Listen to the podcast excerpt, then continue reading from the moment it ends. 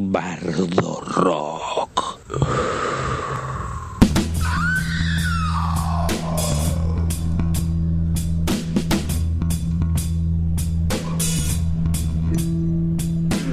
Esto es Bardo Rock, de la pluma a la púa.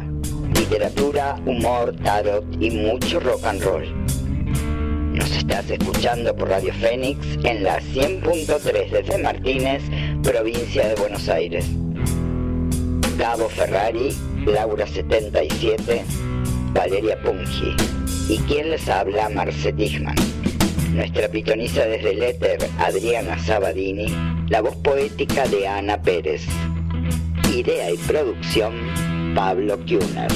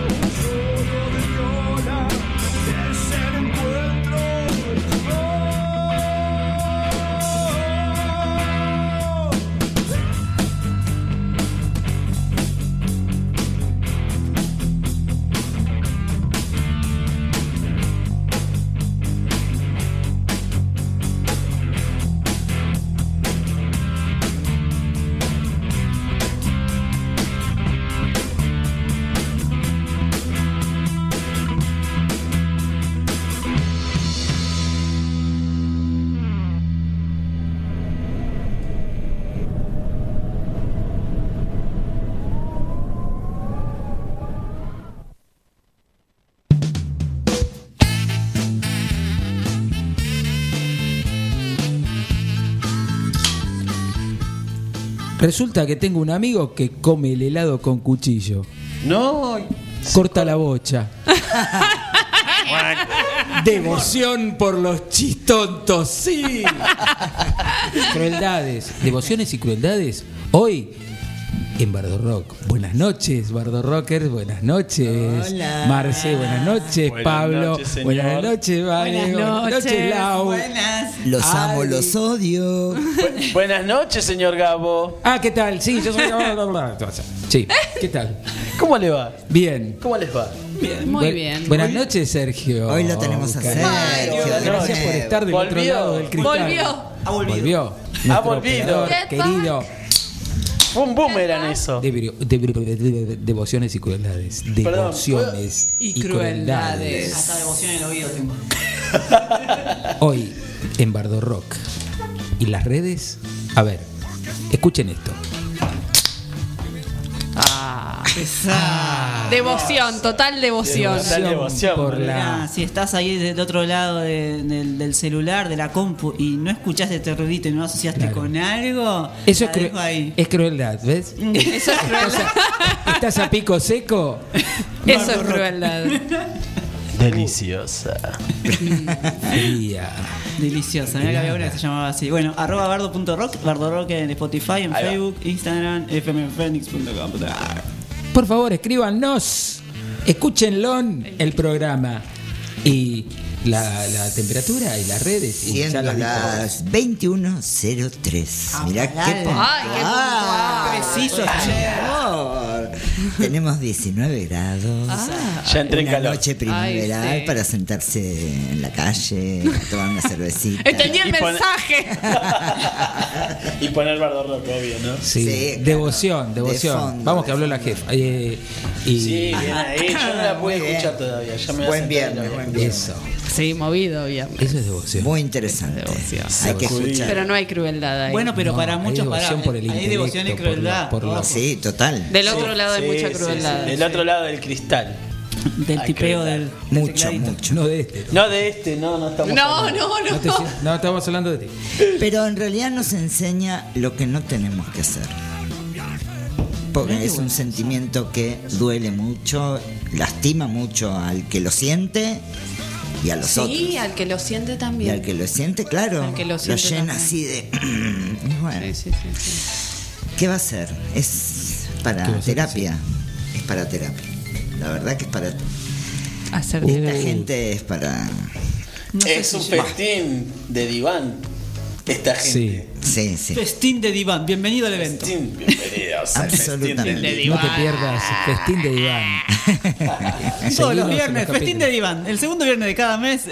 Y hacemos el Es uno de los programas diván. que van a derivar de Bardorro. Festín de Diván. Festín de diván. Qué bueno. Es bueno. Por radio esta. Clávate en esta. ¿Qué se está escuchando ahí? Por favor. No, perdón, perdón. ¿Qué se escucha? Estamos en Pasto, Fénix. pasto, 100.3. Se escucha, se 100.3. escucha, se escucha. Cuarteto de Nos. Lo malo de ser bueno. Ahí va.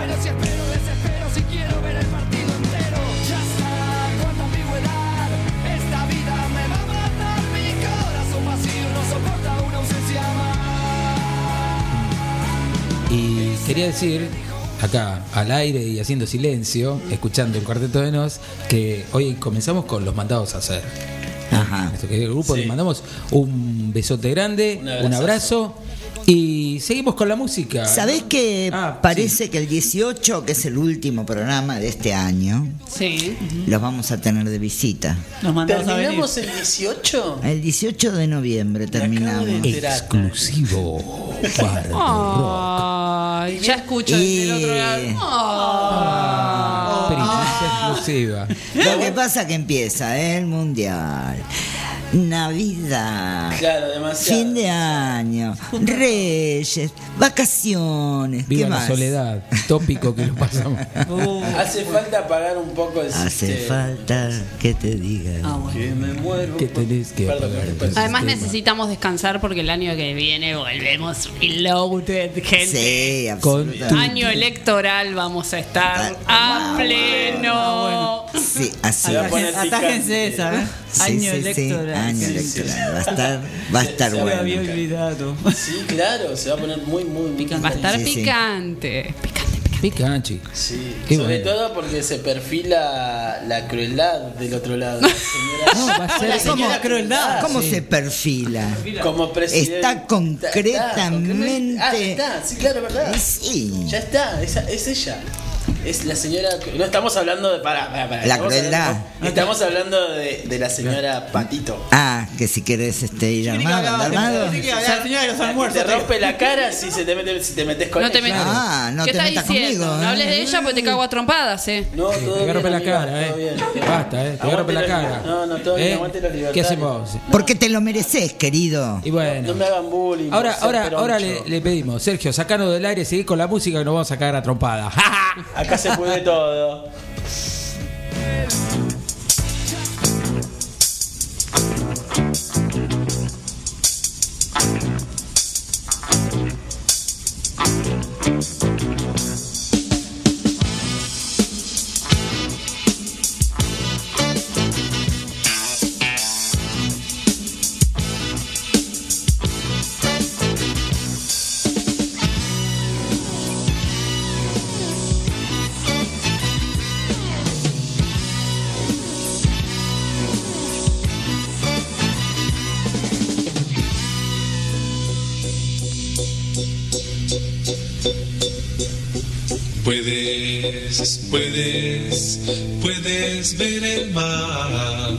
Puedes ver la luz, puedes más, tú puedes contar las estrellas, guardar la más bella, remontar las nubes para no verlas jamás.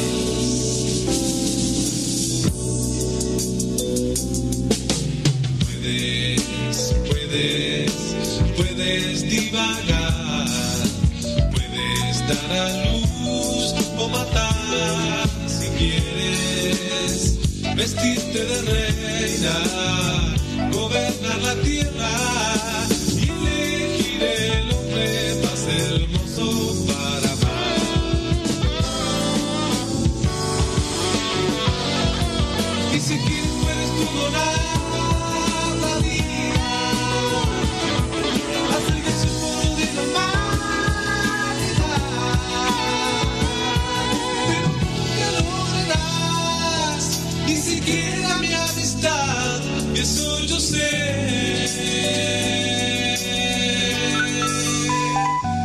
tiene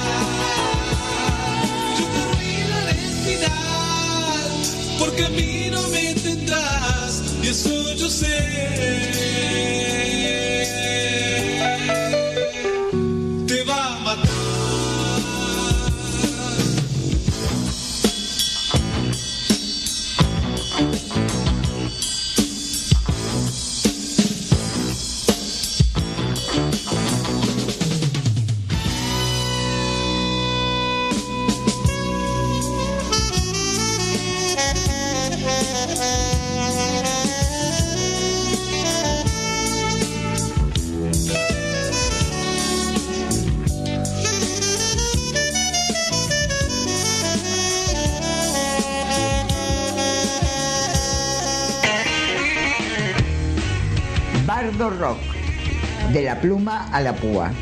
Escúchanos desde y cuando quieras por Spotify.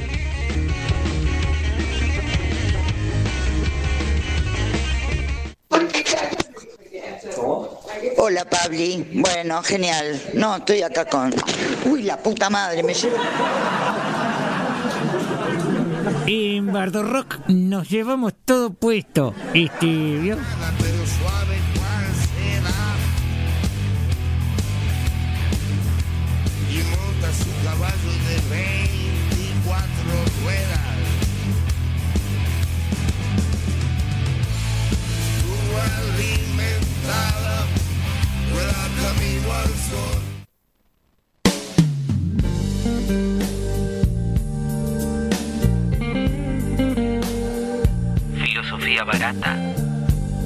Mitología.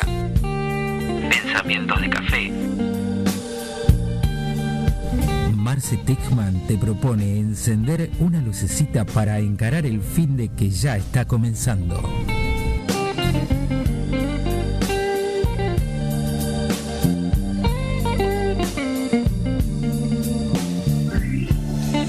Bueno, bueno, bueno. Hola a todos. Hola, Bueno, Marce. ¿De qué hablábamos, che? Ah, De de, devoción y, y qué? Y crueldad. crueldad. Bueno, Devoción y crueldad. Medio como que a veces van de uno la mano. encima, lo primero que pensé yo es en las sectas. Mirá. Te lleva de uno eso. Claro. De Sí. uno. Y hace poco vi justamente un documental, un- ¿cómo se dice ahora? Docuserie. Netflix. En Netflix. Ah, Netflix. Que se llama Sé dócil, oración y obediencia. Sí, Ah. creo, sí. Hablamos de eso. Hay No. que verla. Sí, ayer no. estuvimos Sí, charlando estuvimos sobre el tema. Sí, sí. Ah, por eso me sonaba. por Sí, sí, sí, sí. Es una historia, la verdad, espeluznante. Porque mezcla religión, poligamia, abusos y un líder poderoso. Qué lindo. Lindo O sea, mejor plasmado el tema de la devoción y de la crueldad. ¿Qué eso? Sí. Y sí, claro, Muy- porque justamente se, se enganchan en las sectas, es impresionante Sí. el tema. Sí.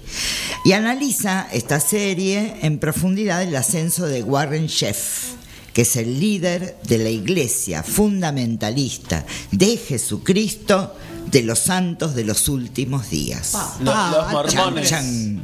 Pobre Josú. Los Se llama- mormones. La Ifsud.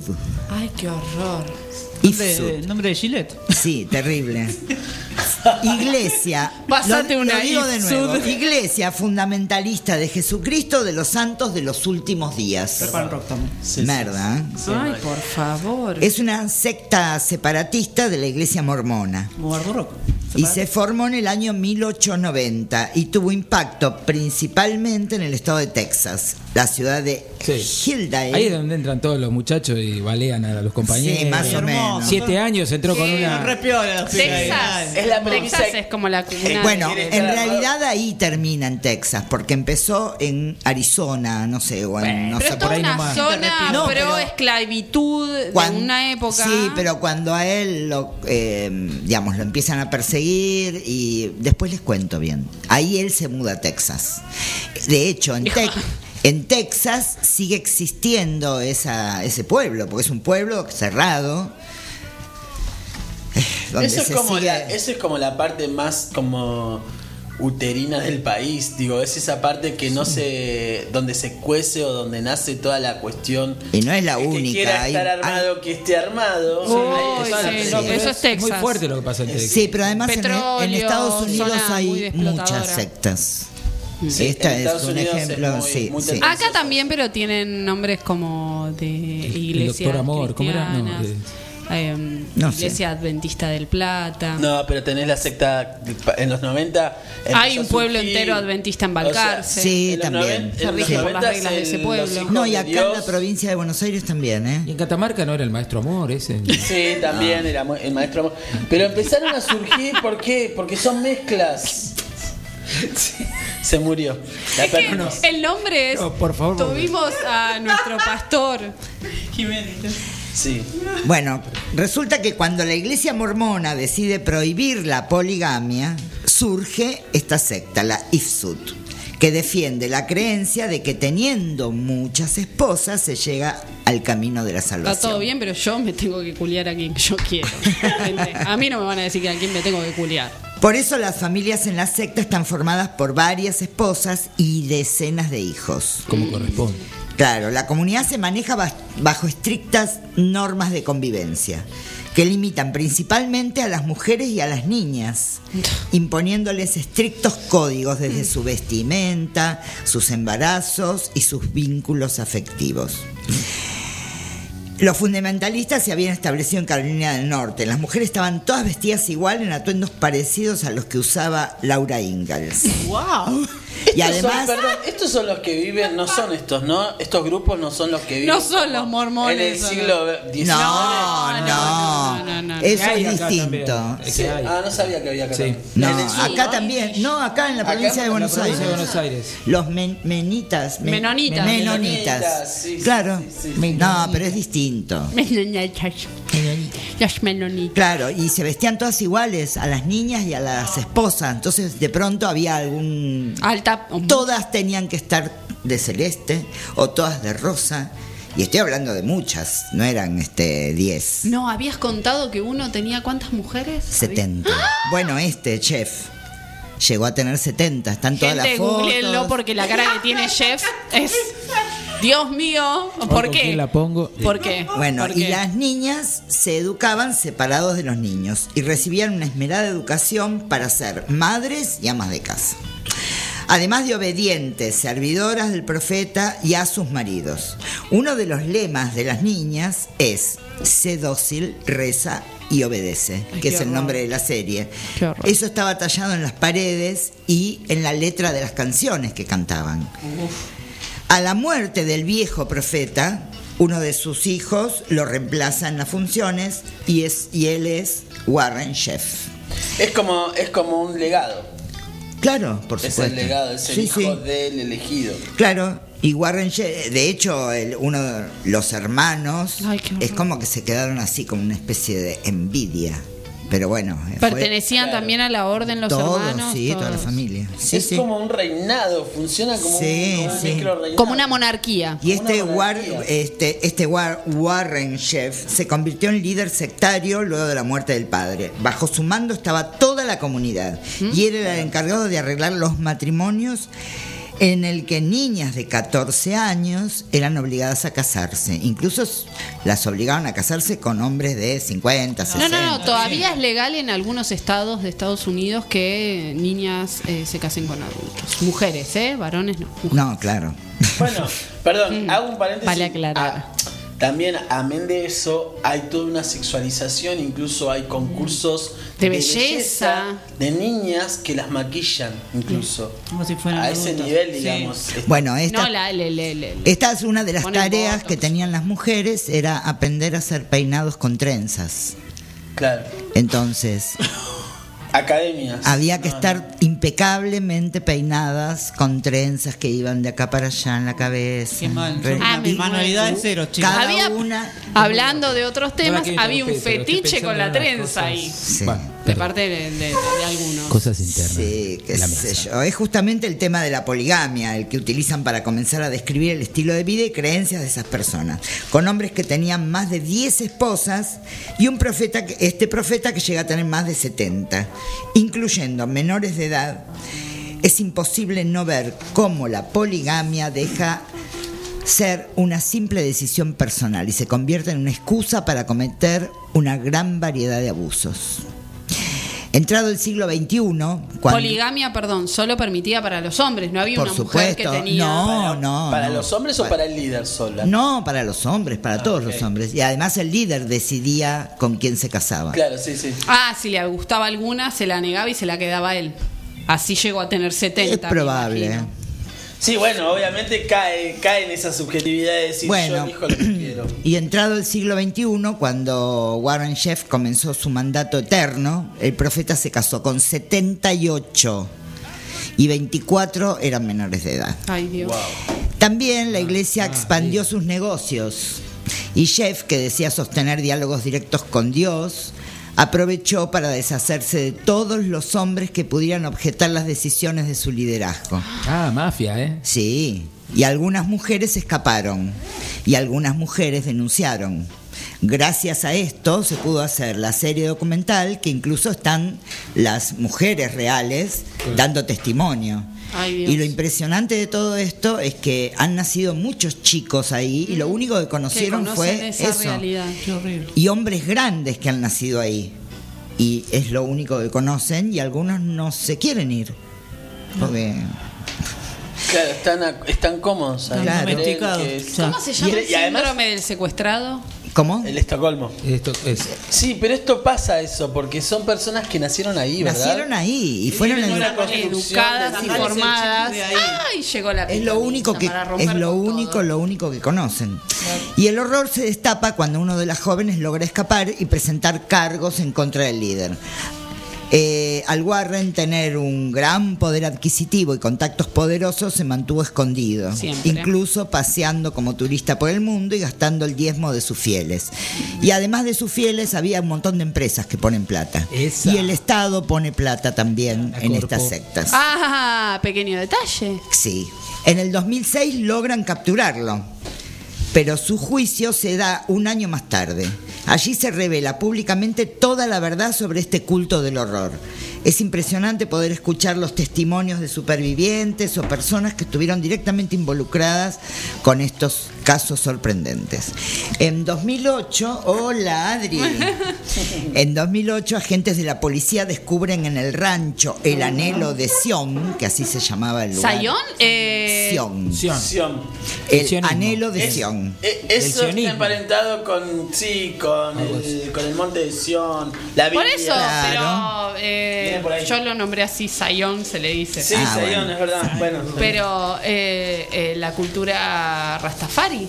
Bueno, en ese lugar es donde vive el, este, el profeta. Ah, por Y ahí descubren en ese Perdón, rancho. Te, te digo más, hay un profeta de Sion incluso en la Biblia, en el Viejo Testamento, listo, eso que Claro, es que ellos este, Está- empiezan sí, desde ahí. Tienen, claro. Tienen, tienen como base el cristianismo. Y este Warren sería como el profeta. El Sí, profeta claro. es El claro. líder. Sí, el sí. líder es todo. el- Y ahí en ese rancho encuentran pruebas de abuso sexual, físico y psicológico. Wow. Qué horror.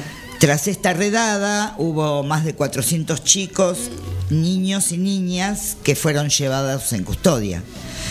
Pero este Warren Chef sigue manejando la iglesia, está en Cana. Obvio. Y sigue manejando la iglesia fundamentalista de Jesucristo, de los santos de los últimos Y debe días, ser un- La desde la cárcel. Desde la cara. Más Bajo- largo que Esperanza de Claro. Pobre es ese nombre. Debe ser un. Bajo Quería el tomar con el niño solar y. No, lo deben haber convertido en un mártir. Exacto. Se lo llevaron Sí, preso. sí. Víctima. Y ahí pone en cuestión el rol de las autoridades y los acusa de ser responsables de separar familias enteras. Él se queja de eso, de que han separado a las familias. Pero, ¿qué familia? ¿70 mujeres? ¿Cuántos hijos? Bueno. Dios mío. Y, pero están Sigo separando. a las- nombrando a Dios, no sé por qué. A pesar de todo y con todo esto a la luz, los miembros siguen creyendo que Warren es el representante de Dios en la tierra. Bueno, hasta que se muera. Y el líder fue condenado. Igual, perdón, ¿eh? no me parece tan loco pensando. Disculpo si, disculpo, me disculpo si ofendo a alguien, pero digo, el Papa también sigue creyéndose como el enviado de Dios y la verdad es que es un hombre común y corriente. No, no es un enviado. Polémico. Es, es un. No. Es un, es un no mediador entre Dios. Sí, pero no Sí, es un algo- enviado de hay algo Dios. terrestre que Para dice muchos sí, el él es es enviado de Dios, eh, es sagrado claro. incluso. Pero no para Tiene él. ese peso. Sí. Es una representación doctrinaria. Claro. Eso. Totalmente. Pero- Tiene una Totalmente. jerarquía. Es la máxima jerarquía. Pero no es, eh, Después de Dios es el Papa. No es Jesús.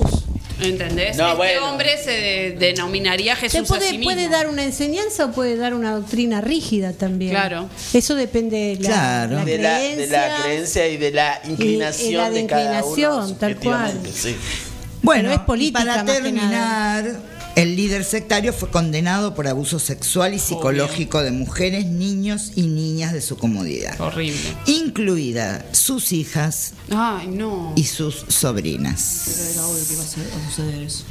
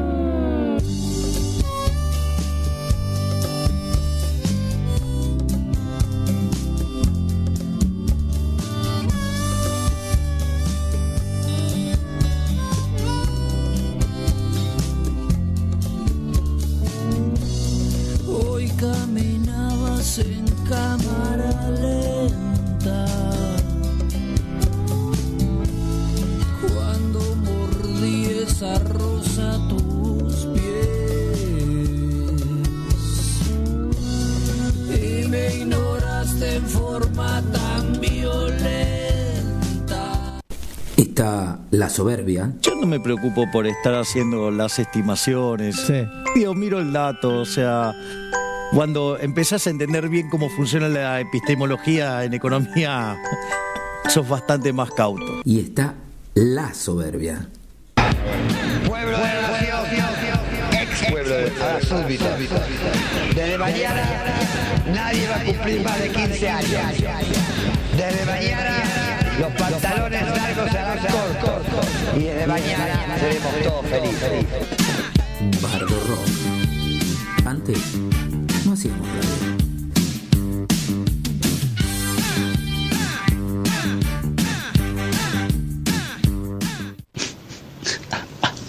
Hoy es viernes, papá.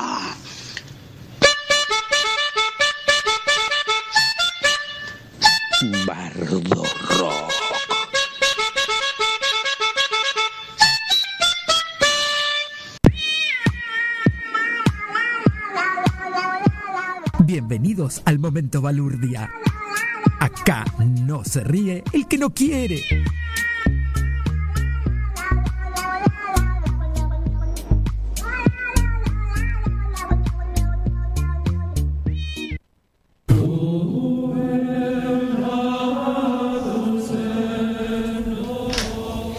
Buenas y santas, que el Señor os bendiga.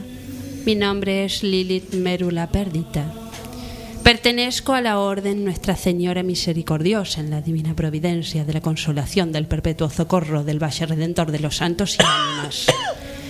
Y he venido aquí a traerles las palabras del Señor. Bienaventurados aquellos que me sigáis, porque es de ellos la carga de todos mis pesares. Porque el que todo lo puede, todo lo atrae. Quisiera leerles un pasaje de la Biblia que os va a ayudar en estos tiempos mestifistofélicos. ¿Quiere un vaso de agua, obispo? Estoy bien, estoy bien, gracias, gracias. El Evangelio según Satietas, capítulo 24, versículo 7. Por la noche patrulla la ciudad, molestando y levantando a los demás. Ya no sois igual, ya no sois igual. Sos un vigilante de la federal. Sos buchón, sois buchón, sois buchón, sois buchón. Como habéis escuchado, el Señor siempre nos enseña a estar dispuestos a su voluntad, que todo lo puede en su grandiosidad majestuosa, imponente, sublime y magnánima. Como habéis escuchado, hoy estoy acompañada por una eminencia. Me siento bendecida por mi Señor.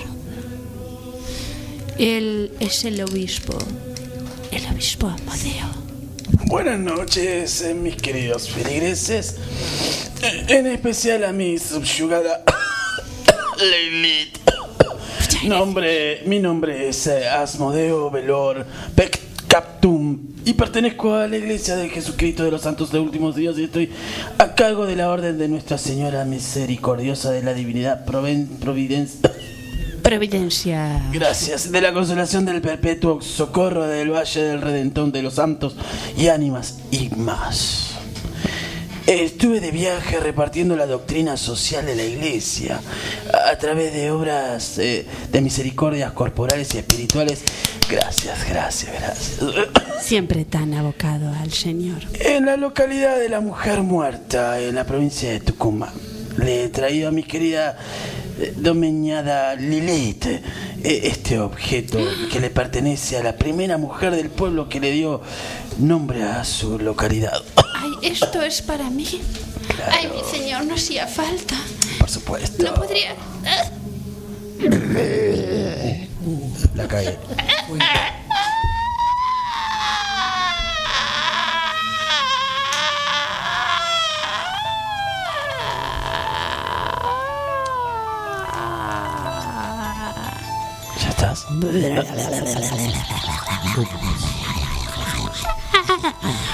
Para mí ustedes tienen algo. Yo no soy ni voy a hacerte bizcochito. Pero tengo tan loco esta motita.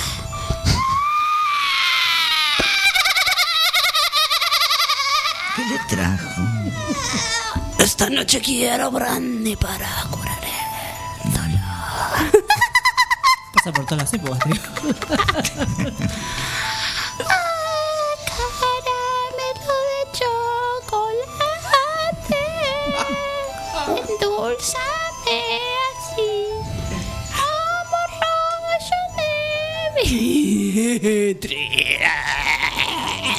Otra vez, mi querido Dieguito, otra vez. Ha caído en manos de, de este Belcebú, viste, ese que siempre te visita. Les tengo que volver a hacer lo mismo de siempre. Disculpen, ¿eh? Eh, mi amigo, mi amigo de garganta profunda. Eh, escuchame, amigo, eh, Belcebú. Gargantas poderosas. Ah, Sarmentosa por calentura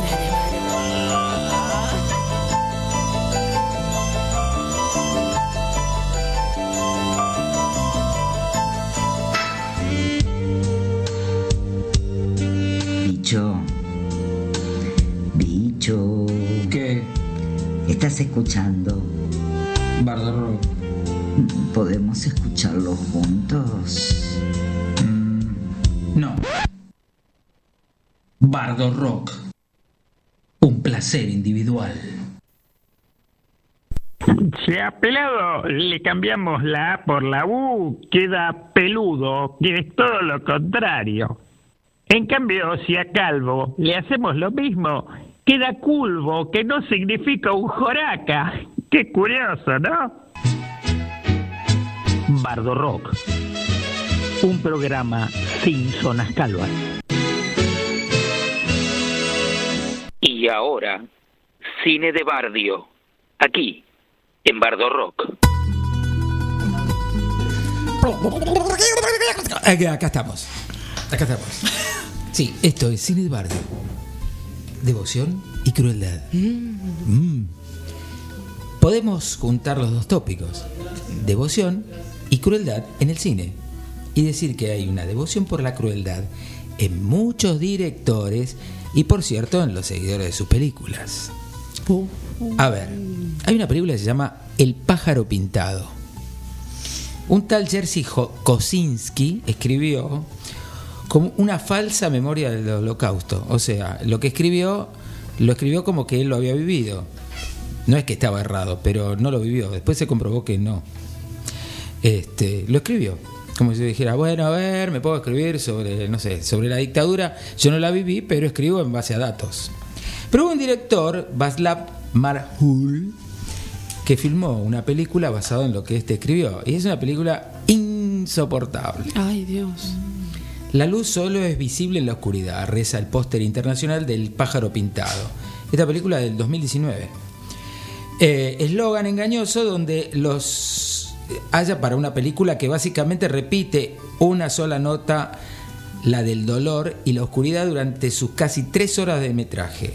Exagerada duración para la adaptación de un libro tampoco muy extenso, que es el de este señor, Jerzy Kosinski, Falsa Memoria del Holocausto, de 1965.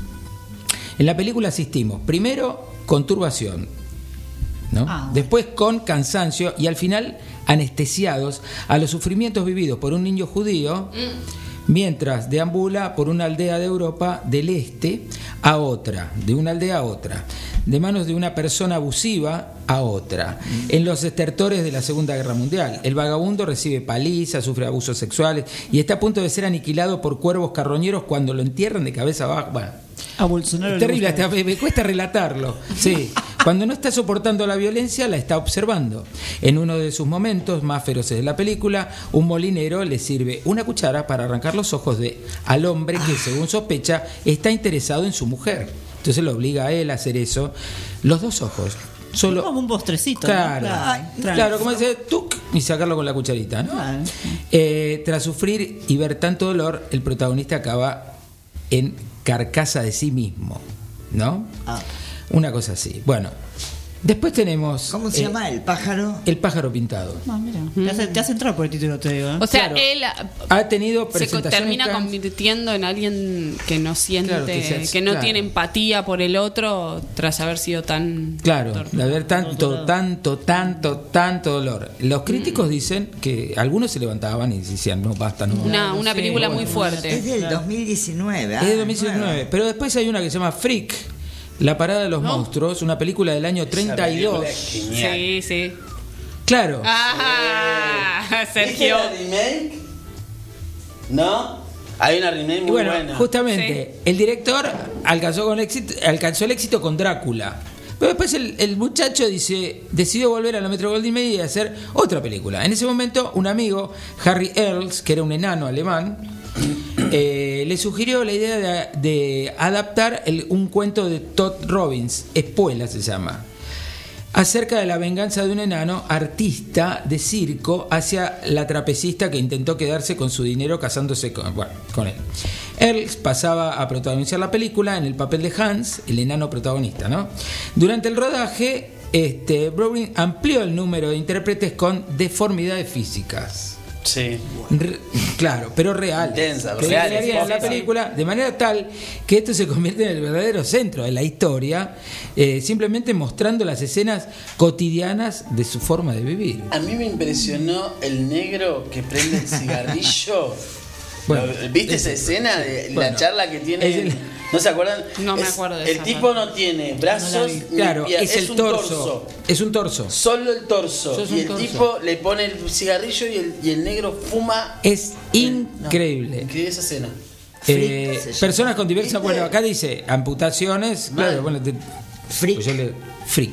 Freaks. Freaks. Bueno, Eh, o- hay una versión el- en el- color también, una, una remake. O la parada de los monstruos. Pero acá los- toda la, la gente que, que actuaba era real. Es realmente, diga- sí. Era real. Sí, sí. No es como el de esta American. Horror Story de No, Freak no, Show, no, que hay no, al- no, que son no, actores No, algunos. estos Algunos. también son actores, pero tienen deformidad. No, no, pero yo digo, en The Freak Show es como- Tienen características Simulan, físicas. claro. no, esto no Estos es eran reales. ¿De qué año es, dijiste? Del año 32. Mirá, era- Por es, favor. Sí. es una locura. Yo vi la remake, no vi la. Eh, Voy a buscar la otra. La primera. La primera. Funny Games, Horas de Terror, acá en Argentina. Anne se dirige a su casa de verano junto al lago con su marido George y su hijo de 10 años para desconectar del trabajo. Ay, Dios, ¿por qué te reís? Poco después de instalarse, dos jovencitos llaman a la puerta para darle la bienvenida y pedirle huevos de parte de su vecina. Tras romper los huevos repetidamente, Anne empieza a sospechar que algo pasa. Más tarde, a pesar de la buena educación de ambos, George pide a ambos que abandonen su casa reiteradamente sin éxito y estos acaban golpeando a George con un palo de golf, rompiéndole una pierna sin perder la sonrisa. Bueno, imagínense lo que empieza a venir después. A partir de ahí los jóvenes le dicen a la familia que todo se trata de un simple juego. Vamos a apostar a que la familia al día siguiente, antes de las 9 de la mañana, van a estar muertos. Ah, tranqui. Desayuno y. La tramita transcurre. Eh, Tramita, un miércoles, dijo. claro, el miércoles 23 para ser exacto, a las 10.51, durante una noche y como juegan a ganar la apuesta de manera muy sádica, manteniéndolos secuestrados en su propia casa. Ay. Al final la película muestra que no ha sido la primera familia la que los chicos estos apostaron a jugar. Bueno, eh, durante la proyección en el Festival de Cannes, la audiencia se sorprendió bastante, muchos espectadores se fueron y los críticos también, porque dice que no soportaban el exceso, ya era demasiado. Entonces se dividían las aguas, ¿no? La, más o menos, la mitad de la sala se quedaba y la otra mitad se iba. Hay un tema con el extremo. Claro. Yo trabajaba en los cines Hoyts cuando se estrenó La Pasión de Cristo. Que es La bastante de- cruda en algunas Claro, cuestiones. la de, de- Y- no me puedo acordar el nombre ahora. Me pasó de, de Mel Gibson. Mel Gibson la dirigió. Y me pasó de tener personas descompuestas en la sala, tener que llamar a la ambulancia. Eh, las películas crudas como que... The Act of Killing, eh, título original del indonesio Yagal, significa carnicero, es una película de no ficción dirigida bueno, por Joshua Oppenheimer, un documental que trata las matanzas cometidas en Indonesia entre el 65 y el 66, las que fueron asesinadas un millón de personas. Nada más. Una película con un contenido Ah, impactante un que fue recibida tanto, pequeño. claro, por la crítica, por el público. Lo que pasa es que este muchacho, Oppenheimer, los trajo a los, a los muchachos que anduvieron en ese, en ese tipo de atrocidades y ellos relatan lo que hicieron. Y te lo describen todo. Eh, y para culminar esto, porque bueno, no da para mucho más, porque justamente es devoción por la crueldad, Human Centipede. Mm, el cien pies humano. Ah, no, no, no, no, no, no, no, no, no, no. Película, eh, producto Me duramente niego, muy me niego al gore. científico Me niego de mente que quiere Aparte ver construir su No propio vi, 100 no la pies quiero ver. Usando humanos a quienes conecta uno con el otro de la forma más desagradable posible. Pensar en esta historia es suficiente para, bueno, No, la describi- no estás describiendo No. cómo es la unión.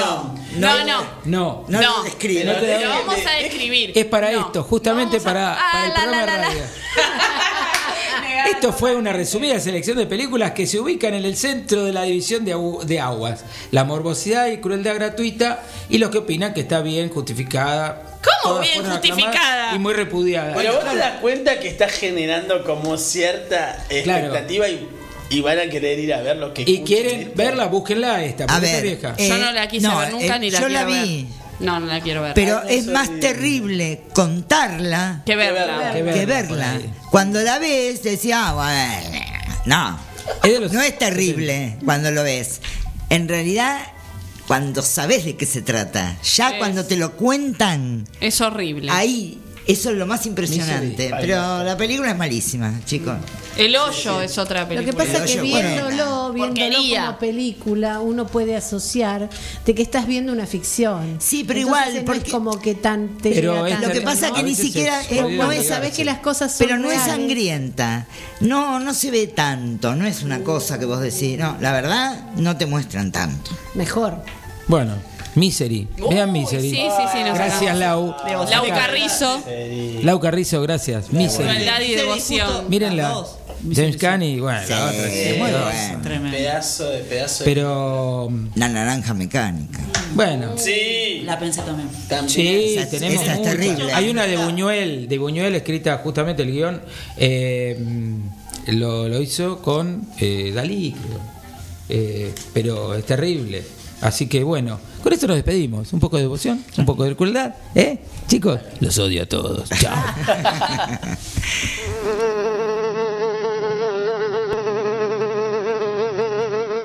Esto es Bardo Rock. Yo escucho Bardo Rock. Yo banco Bardo Rock. Yo también escucho a Bardo Rock. Nosotras bancamos Bardo Rock. Acá nosotros escuchamos Bardo Rock. De la púa a la pluma. Sin hilo. Un espacio donde la palabra se besa, se fusiona, se pega, se enciende con la música, con los discos, con los recuerdos, con los sueños. Rock y literatura. Rock y Laura 77.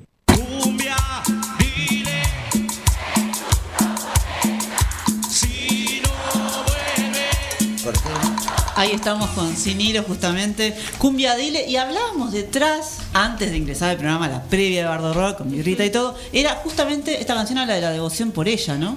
Cumbia Dile que sufro por ella.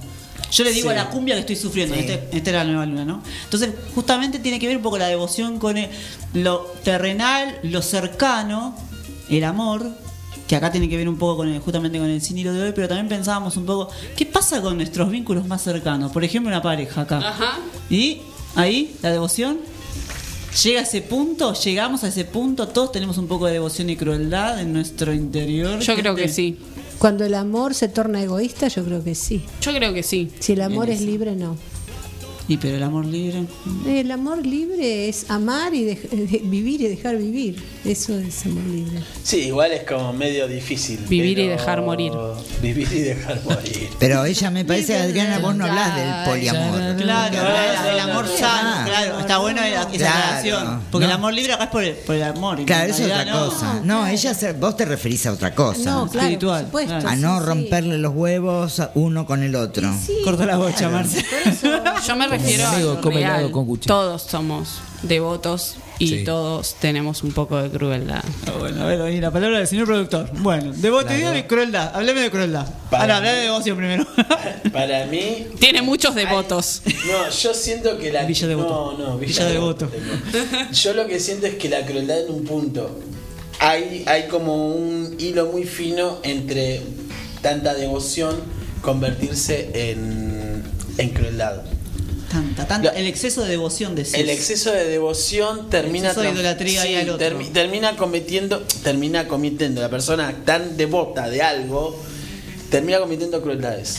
Yo siento ese ese nivel, lo pienso en términos hoy, eh, bueno, en el, en el bloque de, de Marce. Bueno, el- los de femicidios. los- Claro, bueno. La apropiación Sí. del otro, ¿no? Los femicidios, Sí, claro. la apropiación- sí, Hay una hay los una casos novela, de, de- de- de secuestros sí, y de claro, los asesinos seriales eh, arrancan siendo devotos. Bueno, de hay una novela que es la de la de famosa novela de, de Sábato, El túnel, Sí. Sí. que habla Sí, y hay como un- él. sí, y hay una devoción que él manifiesta respecto a la figura de la madre. ¿No? Y hace esa, esa dicotomía entre la madre, la devoción, la puta, la, la Claro. crueldad. Esa división que tiene el tipo en su cabeza de la misma persona a la que ama, digo, eso lo conduce directamente al femicidio. Bien, está buena esa aclaración desde, Sí. desde acá, justamente, y desde esa- ese parecer que tenemos de ver, justamente, qué significa apropiarse del otro al al límite de primero cruzo la devoción, pero después me voy para el otro lado. Claro, cruzaste el límite. Claro. Se torna per- Claro. perverso. Claro. en realidad. Entonces, bueno, la devoción es un tema perverso. en. Posesivo. Pose- Sí, sí, sí, sí. sí, sí. Bueno, acá hablando un poco de devoción, Patti Smith justamente decía en una entrevista que cada acontecimiento importante de su vida estaba relacionado con un libro, por ejemplo, para ella. Inclusive eh, de las experiencias artísticas, de la música, la pasión, y era como generar una nueva vida. Porque, ¿qué pasa? También lo hablamos, hablamos muchas cosas fuera del programa, ¿no? Pero el fenómeno de los Beatles se trasladó a toda la historia. Total. Incluso hasta fue analizado por eh, psicólogos y todo el tema de las fans y arrancarse los pelos porque veían a Lennon y McCartney juntos en uno que era lo que más llamaba la atención ¿no? de una banda. Y cómo eso se traslada a la pasión que hablamos en programas anteriores. Sí, en viejos programas. Viejos programas de decir, bueno, para, ¿hasta qué punto el fan? Instagram. Hablamos Sí. también Sí. los, fan, los fanáticos Los seriales, asesinos y todo. Decir, yo creo que en un punto, si tengo que resumir un poco devoción o ir hasta ahí, es un vacío que tenemos. Porque Claro. decimos, para, escucho música, la música me gusta, me sana, me fanatizo con una banda. Yo fui El fútbol. El fútbol. Bueno, pero Netflix lo mismo incluso. pasa con el Netflix. Las que- series. La serie, o sea, Ahora, en esta época, son las series. A mí no me sacás un sábado a la noche, a a es más, me ha pasado de ir al evento, de che, no nadie viene al evento porque están todos viendo Netflix, o sea, es una droga Ah, total. Ah, y ahí, fuerte. ahí llegamos a eso también en ese sentido. Bueno, Sí. con los teléfonos, Instagram, te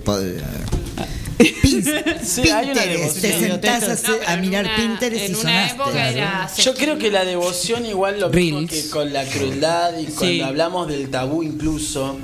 Digo, hay emociones o hay o hay sentimientos o hay ideas eh, enra- enraizadas más en, en lo profundo, digo, tienen que ver con una con una cierta religiosidad.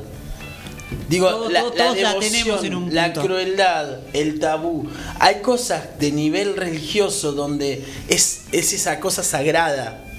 Digo, se lo- yo lo llevo al tabú, pero también en esto de la crueldad y, y la, y la devoción también hay un poco de todo esto. Está atravesado. ine- inevitablemente la- hay algo sagrado de lo cual si te metes con eso me vuelvo cruel. Claro, totalmente.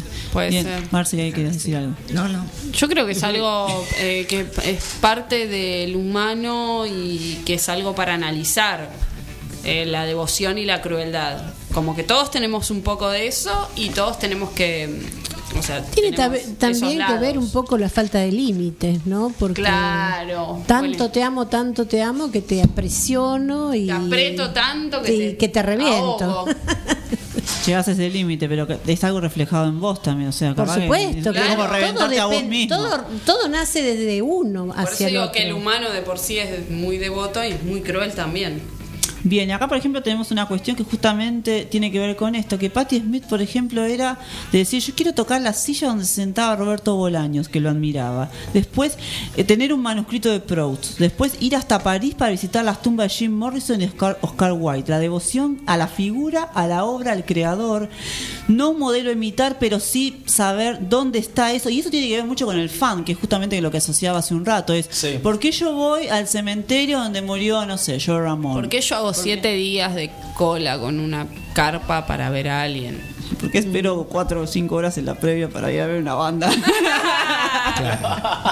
Bueno, pero eso es aguantable. Siete días Claro, es pero un siete too días- much. No, es como demasiado. Sin Igual baño, yo creo sin que nada, el, objeto inhumano. de devoción más alejado químicos, de uno Porque está ponen baños químicos, hay que estar ahí adentro. ¿eh? Qué horror. Más alejado del, del objeto de culto, digamos, y de devoción estás, mayor es tu necesidad de acercarte. Claro. Y cuanto Y es un y aunque ritual. sea, sí, pero y aunque sea vos cuando vas a un recital, a mí me pasó que ir a ver a, a quien yo para mí era como Dios. ¿Fuiste la tierra. hoy? No, llegué hasta llegué hasta Palito ponele ¿Fuiste a 20 Pilar? Te estoy preguntando si hoy estuviste en Pilar. Ah, no, hoy no fui a Ah, Pilar. pensé No, que no. hablabas de eso. No, te estoy hablando de mi adolescencia y allá Ah, lejos. bueno. Pero esa, esa, esa sensación Corría de el año lo que yo 1900. devo, de, o sea, to- toda esa devoción que yo tenía sobre esa persona, ese artista, eh, cuando estuve a 20 o, o 30, no sé, cuadras de distancia, pero que lo podía ver, entonces, y ahí entiendo un poco esa histeria o esa acción que vos describías al principio con las minas que se tiran el pelo, se No, jalan el pelo con el- porque ese, esa devoción de decir, mirá, lo tengo a 30 cuadras.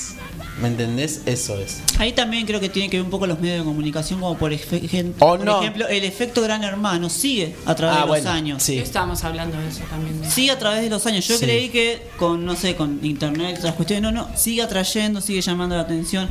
Hay un efecto de idiotez ahí. Pero también, por ejemplo, eh, Está estudiado, porque lo- por algo lo trajeron, no son Sí. también, por ejemplo, acá Pero se inter- funciona. Funciona. Acá lo interesante, por ejemplo, es la asociación que hacen con Rimbaud y los Rolling Stones, o por ejemplo, la admiración hacia los maestros. Y es verdad. Vos por ahí tenés un maestro que decís, bueno, elegí un maestro en la vida y fue el que me transformó o el que me indujo, no sé, en la literatura o en... Por ahí no estaba definido qué carrera quería hacer. Hasta que un- no sé, a- claro, entonces también llega el tema de la idolatría. Algo tan simple como decir, eh, y tan crucial, hace lo que te gusta. en la adolescencia es como la palabra mágica. Cuando alguien en la adolescencia, un, do- un docente te dice, Claro, vos tenés que hacer lo que te gusta, te se transformó en tu... en Sí, tu pero no siempre es devoción, a veces es admiración nada más. También Sí, puede bueno, ser eso. claro, pero hay, hay un lugar. El un tema, no, el tema Yo es la a dónde llega esa admiración Yo creo- para que se convierta en devoción. Creo que la devoción eh, en realidad se torna enfermiza. Claro. Bueno, claro, sí. Por ahí empezamos con la falta de límites que decía hacía un rato. Bueno, lo la que- crueldad ni hablar, ¿no? bueno. Todavía no vamos a crueldad, después vamos a ir a crueldad de la Bueno. música. Pero en lo que es devoción, por ejemplo, lo asocian mucho con la música de los orígenes más remotos, estuvo siempre íntimamente ligada a la poesía. Los antiguos griegos, por ejemplo, solían acompañar sus composiciones con la lira, el género lírico. La música es una extraña forma del tiempo, decía Borges, por lo tanto, es la que como en un telón de fondo nos, pre- nos presenta en todos nuestros actos en el gran teatro real de la vida, pues todo es música a las 24 horas del día, pero también lo asocian esta cuestión devota de la música interior, que es como un, mar que nos habita desde siempre. Eh, el latir del corazón, estar siempre a punto de estallar, la ansiedad, eh, esa cuestión que también provoca, por ejemplo, para muchos es ir a un recital. Y es esa ansiedad de decir, bueno, tengo la entrada, estoy contando los días, hoy toca tal banda y voy. Esa adrenalina. Claro, justamente va por ese lado. Y lo que también asocian es a la juventud, es la música, la poesía y el amor, el enamoramiento. El enamoramiento entra dentro de la devoción, que es esto que justamente veníamos hablando. Y de esta manera cerramos esta primera parte de Sin Hilo de hoy.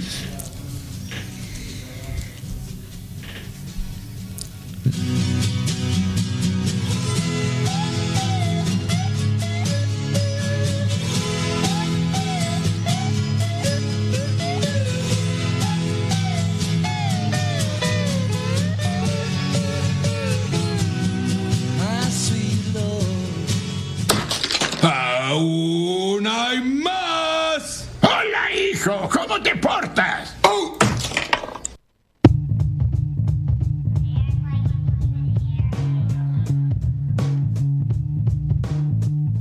FM Fénix 100.3, la voz de tu barrio.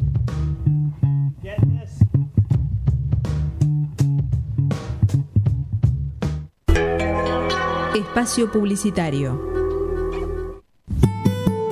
¿Sabes algo? No estás sola. Ante un embarazo inesperado, podemos ayudarte.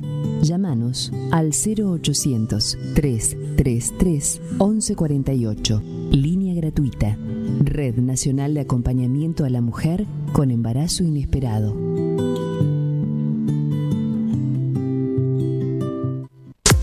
Clarita, fan del pop. Fui a todos los recitales de los ídolos adolescentes de tu hija y voy a hacerme de amiga y confidente de ella en las redes sociales para finalmente acosarla. Los acosadores utilizan perfiles falsos para captar a sus víctimas en Internet. El grooming es el acoso sexual contra niños, niñas y adolescentes por parte de un adulto a través de medios digitales. Los abusadores utilizan redes sociales, juegos online y otras aplicaciones para engañarlos. Habla en familia sobre grooming y no dudes en denunciar al 137. Informate más en argentina.gov.ar barra grooming. Argentina Unida. Argentina Presidencia.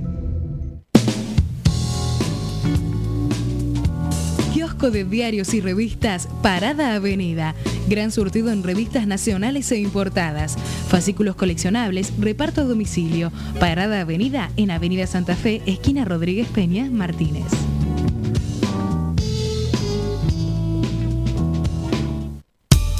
Mensajeanos al 11 73 62 48 50. El WhatsApp de FM Fénix.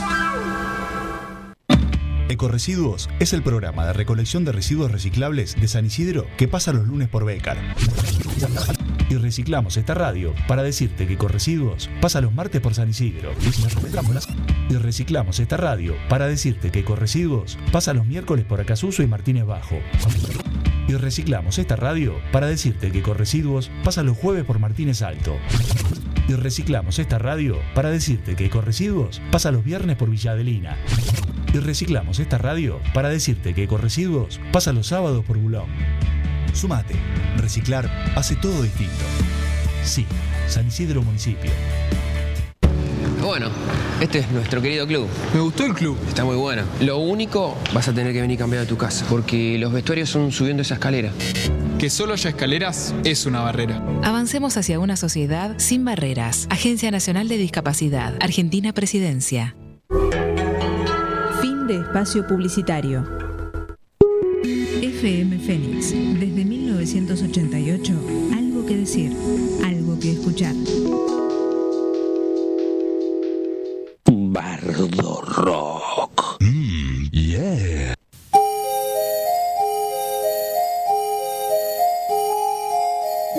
El tarot como un poema intuitivo que va más allá de sus imágenes y nos revela sus voces. Adriana Sabadini nos presenta El tarot de los bardos.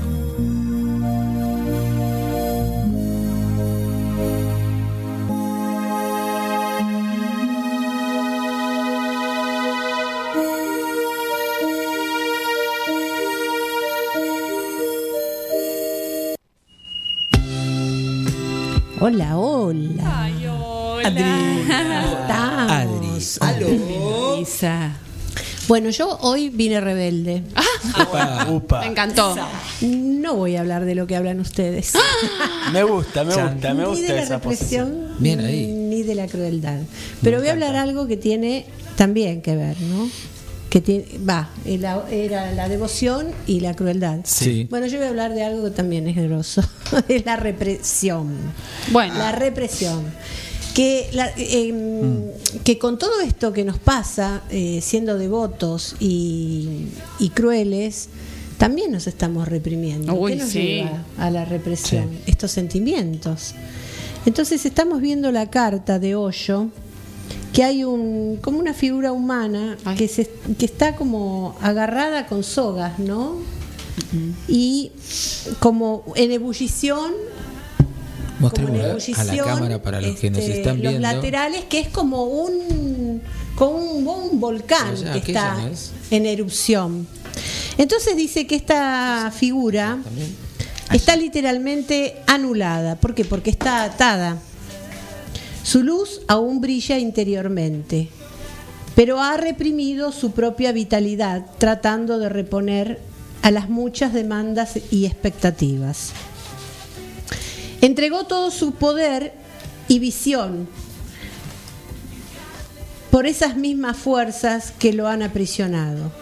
El, peligro de reprimir las energías naturales de uno mismo de esta forma se ve en las fallas en la erupción volcánica, que era lo que yo le hablaba de la carta que tiene Bueno, eso es un poco devoción lo que estás describiendo, ¿no? El reprimir, el... Exactamente, pero justamente por esto que elegí la represión es porque son eh, palabras que van de la mano, ¿no es cierto?, con esto que estamos tratando. Eh, el mensaje real de esta carta consiste en encontrar una salida curativa para todo este potencial que conduce a la represión. Lo esencial es encontrar ahora mismo una forma de liberar las tensiones y el estrés que hayan podido acumularse dentro de uno. Golpea una almohada, saltá, salí al descampado o gritá al cielo abierto. Hacé cualquier cosa para agitar tu energía y permitirla circular libremente. No esperes que se produzca una catástrofe.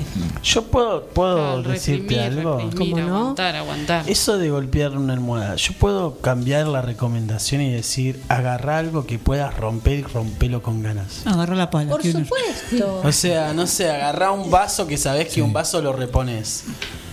¡Pla! Rompelo. televisor. y de- Exacto. no, bueno, no un televisor. Bueno, No, no, pero yo digo, algo que. Viste algo que hay lugares para Sí. descargarse. Sí, No, Vos tenés sos medio bardo rock, amigo, no. Bueno, yo que estoy en, plena mudanza rompí una pared.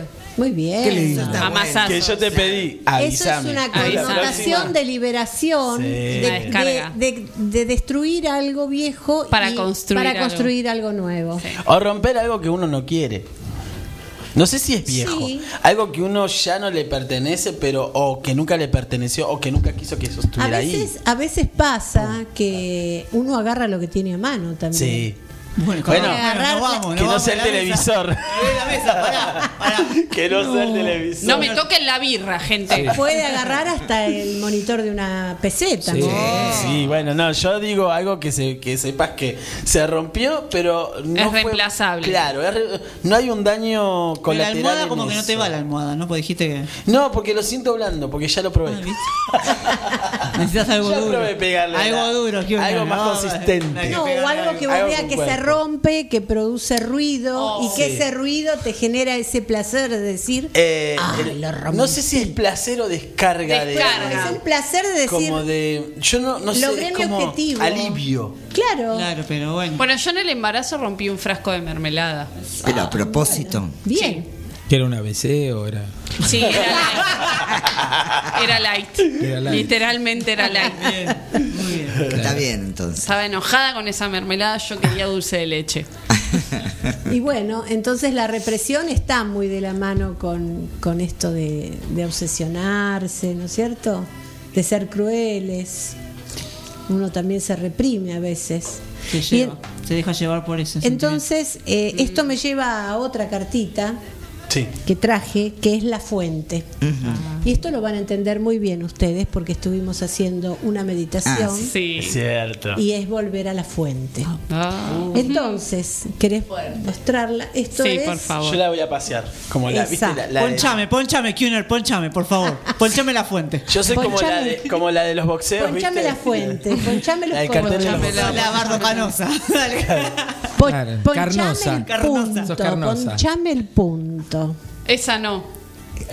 Esa sí. ¿No? Esa- ¿y esa- Esa ¿Para no. qué está esa? Bueno, en acá estamos. eh, para la Bueno. gente que está escuchando el programa, está Pablo Kuhner eh, deambulando por el estudio que tiene camaritas y mostrando la carta. Claro. Como Todavía todas- no como cuál todas- es. Como la- las, mu- Como la- las chicas la- que están en el, en el ring de boxeo. eh, claro, que Ahí va. marcan round one. ¿Aquella anda? Sí, la de la esquina. Todas. Y de- no funcionan. sé, la de La gente que está viendo por YouTube, es- esto es hermoso. ¿Aquella? Sí. Es un momento Este es hermoso. Bardo Rock. Desfila, Está re- por favor, Chao. desfila. Pero desfila con glamour, Kioner, por La favor. fuente, la Ahí va. fuente. La fuente. Esto, esto, esta imagen está muy significativa porque eh, cuando uno puede entrar en meditación, uno puede llegar a conectarse con la fuente y empezar a ver círculos. Yo en un, en un principio veía un punto y ese punto era como que se iba agrandando. Y ese agrande se empezaba a ver como col- con colores. Sí.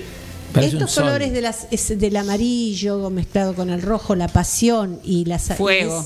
y, y, claro, con la sabiduría. Y la sabiduría la tenemos nosotros en nuestro interior. O sea, no busquemos respuestas afuera. No seamos devotos de algo. La, O la de alguien. Estamos, claro, estamos hablando de alguien. Bueno, estamos hablando si uno quiere ser religioso, ¿no?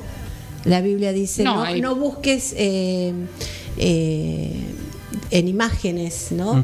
Dicen en- en- Sí. en- en- No adores imágenes. no, no adores imágenes. ¿no? En realidad la imagen está en uno mismo. Claro, la Iglesia Católica te puso con- imágenes. Justamente Sí, todo lo contrario. Claro, Que te señalaba y te metían miedo. Claro, conectarse con la fuente, ¿no? Que donde dice, cuando uno, eh, cuando hablamos de estar enraizados o con- conectados o centrados, es esta carta, lo que es de esta carta de lo que estamos hablando, de la fuente. Cuando iniciamos un proyecto creativo con esa fuente, con lo que si- sintonizamos, esta carta nos recuerda que hay una vasta reserva de energía disponible para nosotros y que podemos obtenerla no mediante el pensamiento y la planificación, sino permaneciendo lo suficientemente enraizados, centrados y silenciosos para poder conectar con ella. ¿Por qué silenciosos? Porque si uno deja de escuchar el ruido de afuera, puede empezar a escuchar su propio ruido.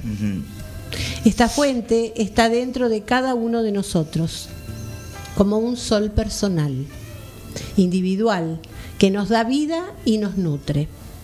La energía pura, disponible, vibrante, lista para proporcionarnos aquello que necesitamos a la hora de llevar algo a cabo y para darnos la bienvenida cuando volvamos a casa y querramos descansar.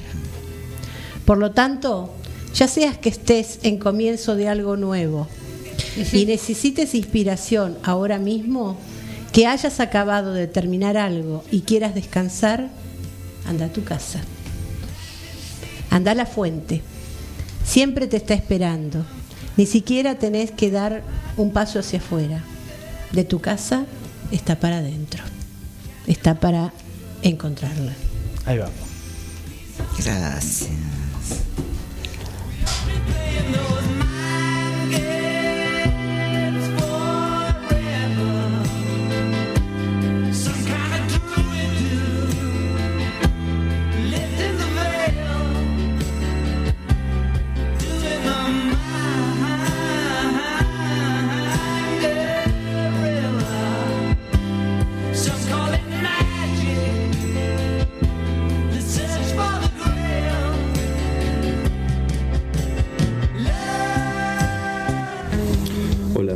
Javi, Javi Galvani.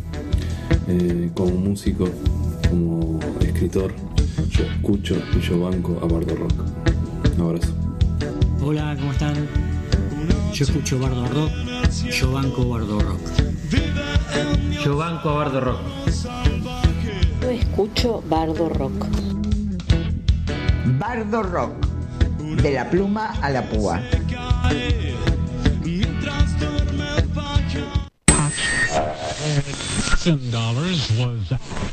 Hola, soy fulano de tal. Y como tal, escucho Bardo Rock. Bardo Rock, el programa de les fulanes de tales.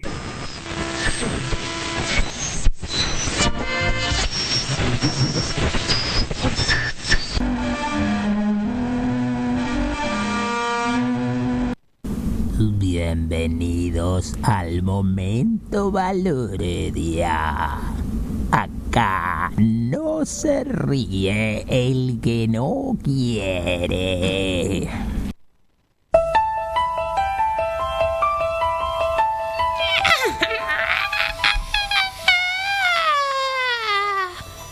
No me cruce más por la tele porque la próxima te rompo la pato. Tranquilo, tranquilo. Que... Sí, no. ¡Suripanta! ¡Suripanta! ¡Suripanta! Por favor, hace algo. Sí, sí, sí, ahora vamos a ver si. Eh, otra vez, mi querida Lilith. Otra vez has caído en manos de Belzebú. Te ordeno, demonio abismal, que reconozcas el poder de Jesucristo.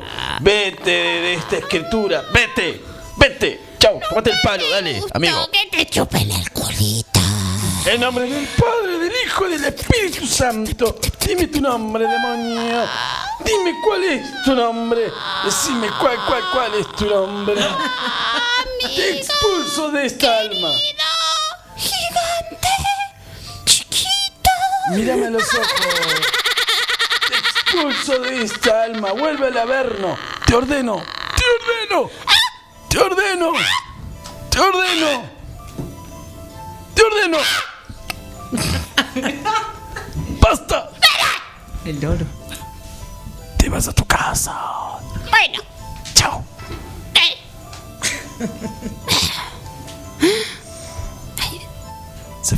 parece que ya estamos. Ya estamos, ya estamos, ya estamos. Volvió, volvió, volvió, volvió, volvió. Me siento muy bien que os ha pasado en esta situación. Seguime el dedo, seguime el dedo. Me siento Seguime el dedo. Seguime, seguime. Hola, ¿cómo te llamas? Decime cuál. Mi cuál. nombre es Lilith Perdul. Volvió, volvió, volvió. Ya estamos. por- Tranquilo, respiren hondo. Bien, bien. ¿No necesita un trago, nada? ¿No? Eh, eh, ahora le damos un whisky, tranquilo. Siento que tengo algo, eh, me duele mucho la garganta. Ella volvió a la fuente, pero no precisamente a la fuente que Mi subyugada Lilith, voy a tener que darte el sacramento de la penitencia. ¿Pero por qué? no? Irás de peregrinación con las monjas pe- penitentes al convento de las Carmelitas de Calzas, eh, allá, en La Chota, en Perú. Y vas a hacer un voto de silencio en clausura. Tensión. Para siempre. Pero Siempre, siempre, siempre. Os he ordenado.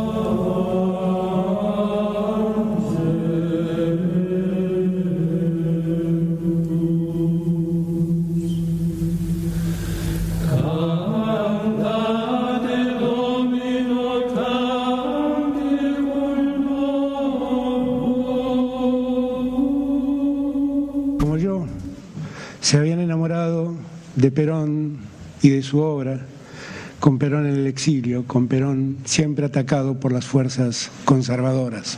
Siempre tuve la sensación que Perón se tiene que haber ido feliz de la vida porque lo que Perón hizo en esta Argentina ha sido inmenso.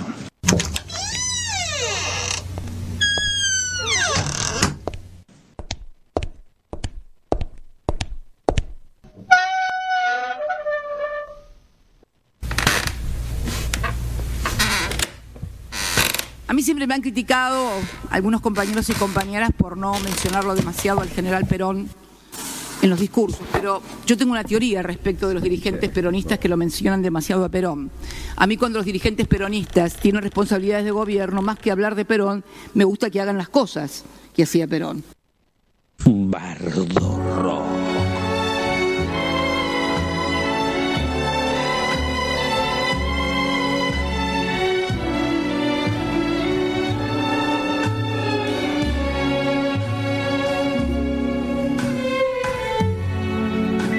Spell on you.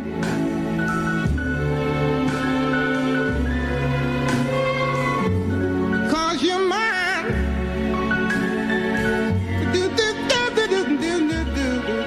Yo escucho Bardo Rock. Yo escucho Bardo Rock. Yo escucho Bardo Rock. Vamos por más todavía. Todos escuchamos Bardo Rock. Bardo Rock.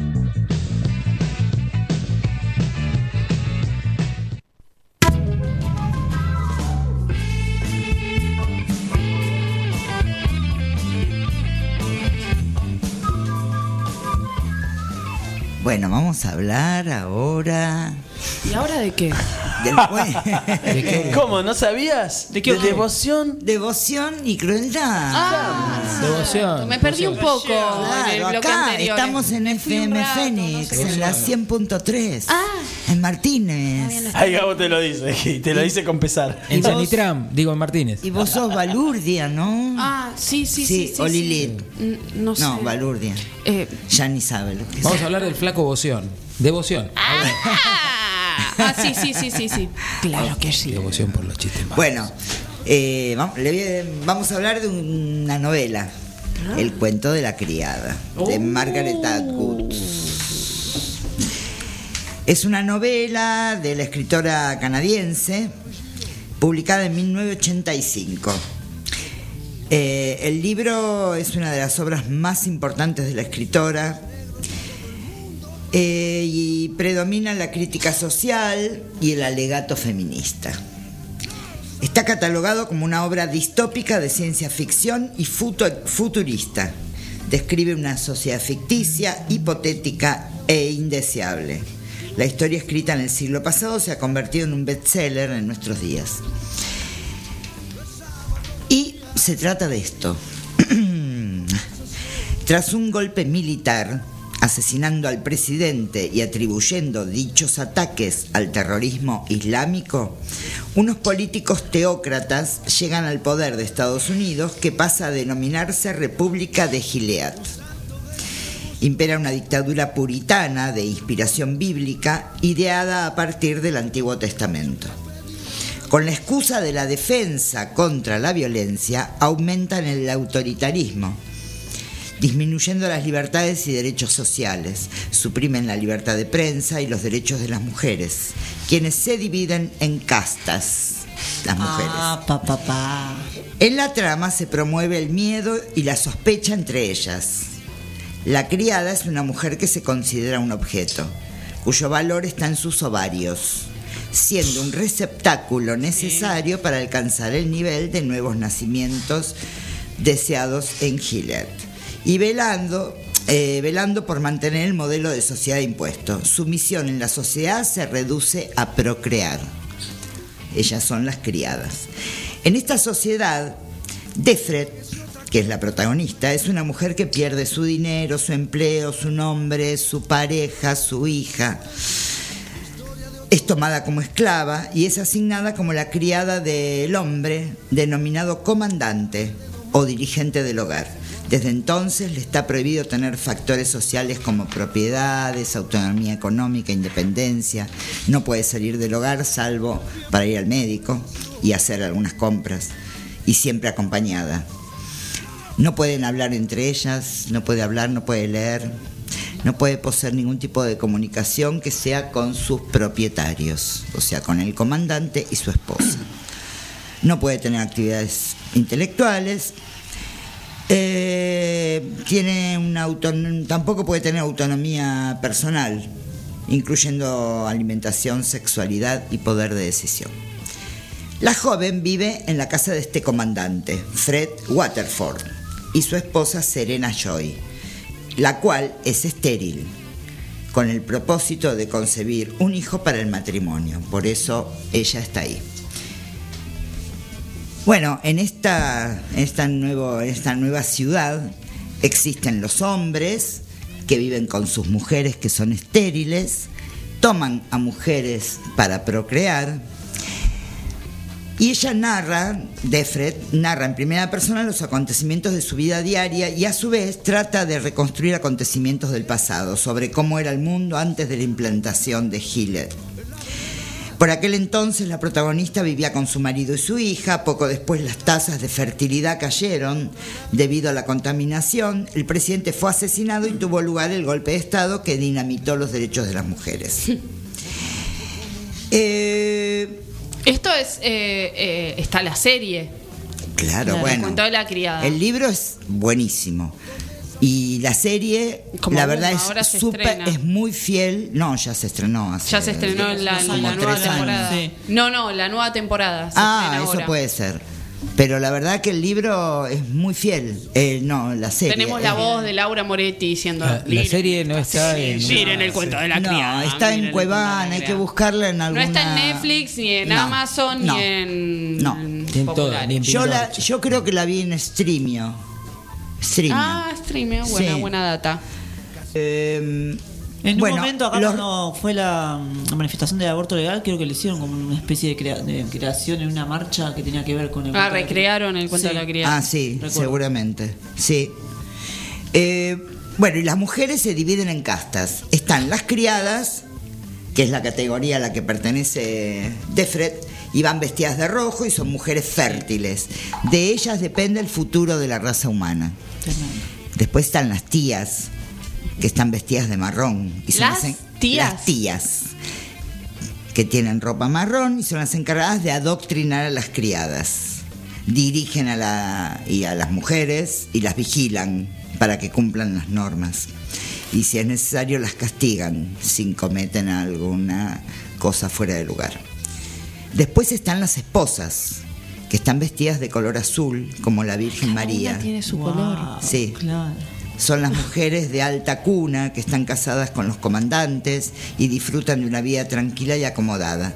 Son estériles y necesitan de las criadas para asegurar su descendencia. Después están las martas, que están vestidas de color verde pálido, que son mujeres grandes que no pueden tener hijos. Entonces lo único que hacen es cocinar, limpiar para las familias. Ah, bueno, como darle una utilidad a la mujer. Si estás ahí al pedo y no podés tener hijos, fíjate si podés hacer algo No, más. fíjate, no, tenés que hacer. Tenés que hacerlo. Claro, estás Qué casa, Después están las- pedo. pedo, te estoy dando de comer, Terrible. mínimo haceme de comer. Después ¿Entendés? están las no mujeres. ¿Eh? Están las no mujeres, que son mujeres que tienen un pasado oscuro y son torturadas, torturadas y desterradas a la frontera hasta Yo, el día de su yo- muerte. yo estoy viendo dos, dos no mujeres. No, somos cuatro, mi ciela. Cinco. Acá somos todas rebeldes.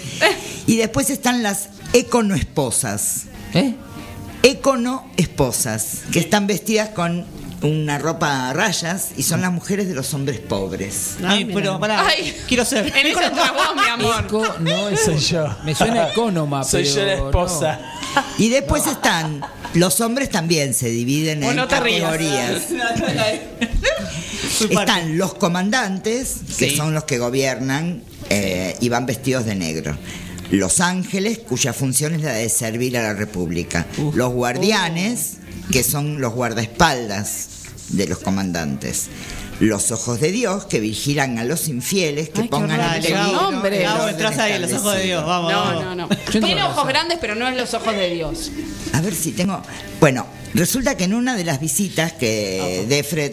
mm, No hay otro hace- rango más pobre porque así no, entra Más Gabo. pobre no hay.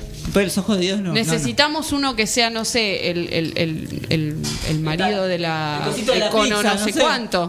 El No, cosito de la- están el los cosito de la maridos, pero esos son los pobres, no tienen nombre. Ese y pueden venir vestidos como quieran. Ah, bueno, nos gusta, nos agrada. Más rebeldía, más libertad. Un no torturante. La comunidad Kuner. En una de las visitas que, eh, La comunidad que que- Defred hace al, al médico, este le sugiere que tenga relaciones sexuales con él. Apa, bueno. Ah, bueno. Porque le confiesa que el comandante, el que ella, al que ella pertenece, es estéril.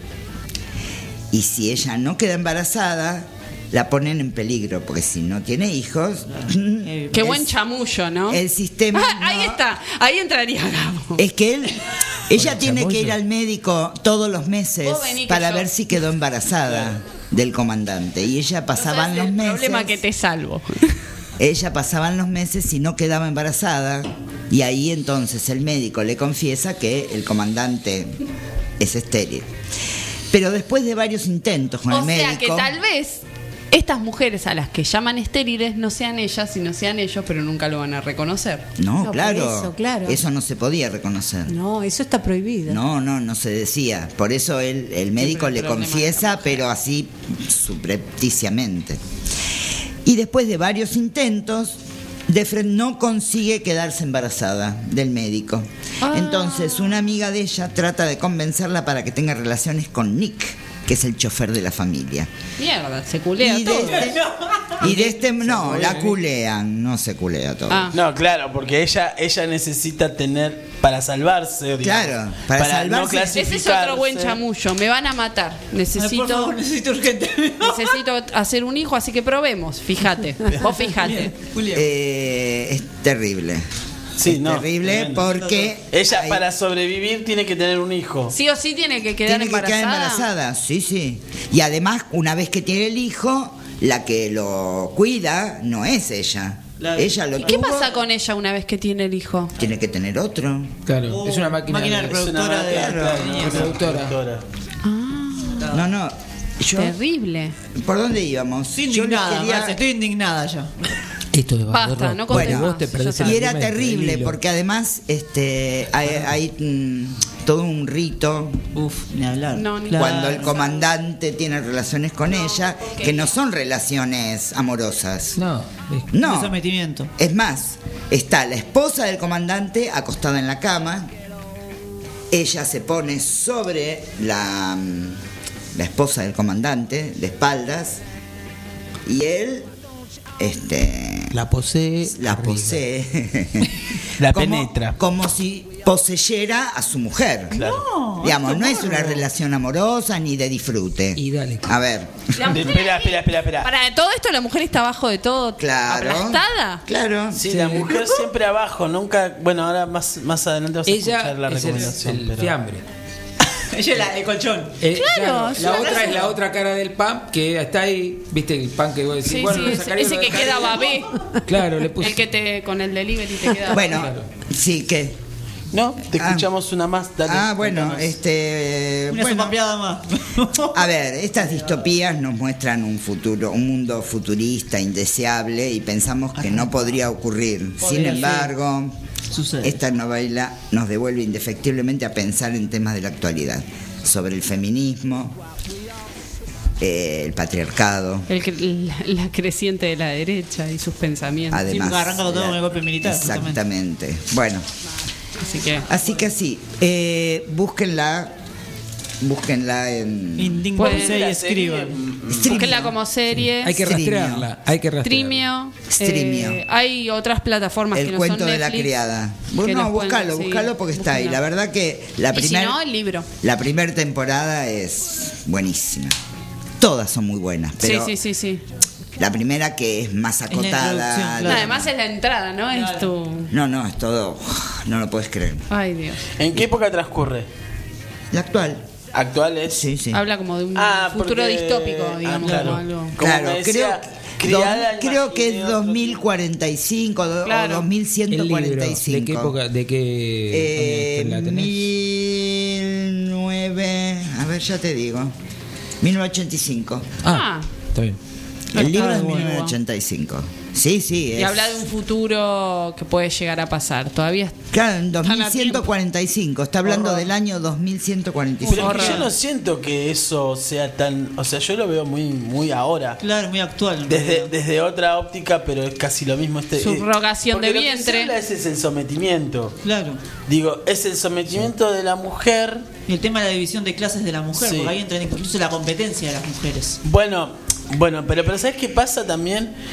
Digo, el mecanismo de lo que es la el, eh, el patriarcado y qué sé yo, también genera devociones y crueldades. Sí, pero además el libro hace también una crítica muy fuerte a la religión. Claro, Sí. ahí. Sí, Eh, sí, sí. Porque se trata de una dictadura cristiana en realidad. Ellos hablan de Jesús. De, Claro. Sí, sí.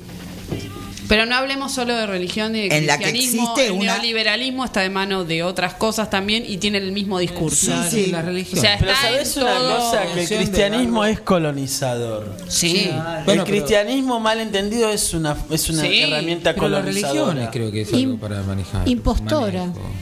Sí. No, pero bueno, hay gente que Sí, más porque se menos las tocan los valores. Trabajamos No, el budismo, el mantra Pero y no sé qué, y también tenemos esos mucho- pensamientos hacia la es mujer. una herramienta para uh, dominar. Sí, obviamente, sí, sí, claramente. Eh, sí, además nos muestra la crueldad humana Totalmente. Que existe. que existe. La perversión. La perversión. la Pero tenemos, la tenemos Todos eh, los días, eh, todos los los días. siglos de la de la mm, de la Inquisición para Sí. testificar esto de El la holocausto. crueldad, el holocausto Y, lo más cercano acá la dictadura militar. la dictadura las dictaduras Bueno, ni hablar, la dictadura sí. militar. Las dictaduras Las guerras. militares, que- Cívico. Bueno, 1985 creo que demuestra bastante la película. Hay algo que hay Sí. algo que me pasa con el tema de, de la, de, la, de la cuestión de los desaparecidos y es que eh, justamente bueno yo porque estoy leyendo Sí. un, un material interesante sobre fe- eh, sobre trans eh, femicidio sería y hay un montón de, de mujeres trans Sí. desaparecidas Sí. en, la, en la última dictadura Claro. acá en Argentina Los judíos, los gays. están, pero no están visibilizadas. Vos sabés que no están. No creo Depende que estén dónde. contabilizadas. Hay tampoco. muchas cosas que no están visibilizadas. Hay muchas. Que... Pero, pero, los- pero eh, digamos, el, eh, el grupo o, o el colectivo trans es una de, la- de los colectivos más golpeados. Totalmente. Más, pero- más invisibilizados. Está bien, pero en la dictadura militar, si vos lees este Nunca Más, cuando que todavía había un montón de cosas que no sabíamos cuando se escribió el Nunca Más. Los Sí, ¿Lo leíste? Sí, lo leí. Bueno, ahí lo hablan- leí en el palestinos. secundario. justamente hablan de los gays, de los judíos, digamos. No, que Lo que sí pasa estoy es que hablando está- del, del colectivo trans. No Bueno.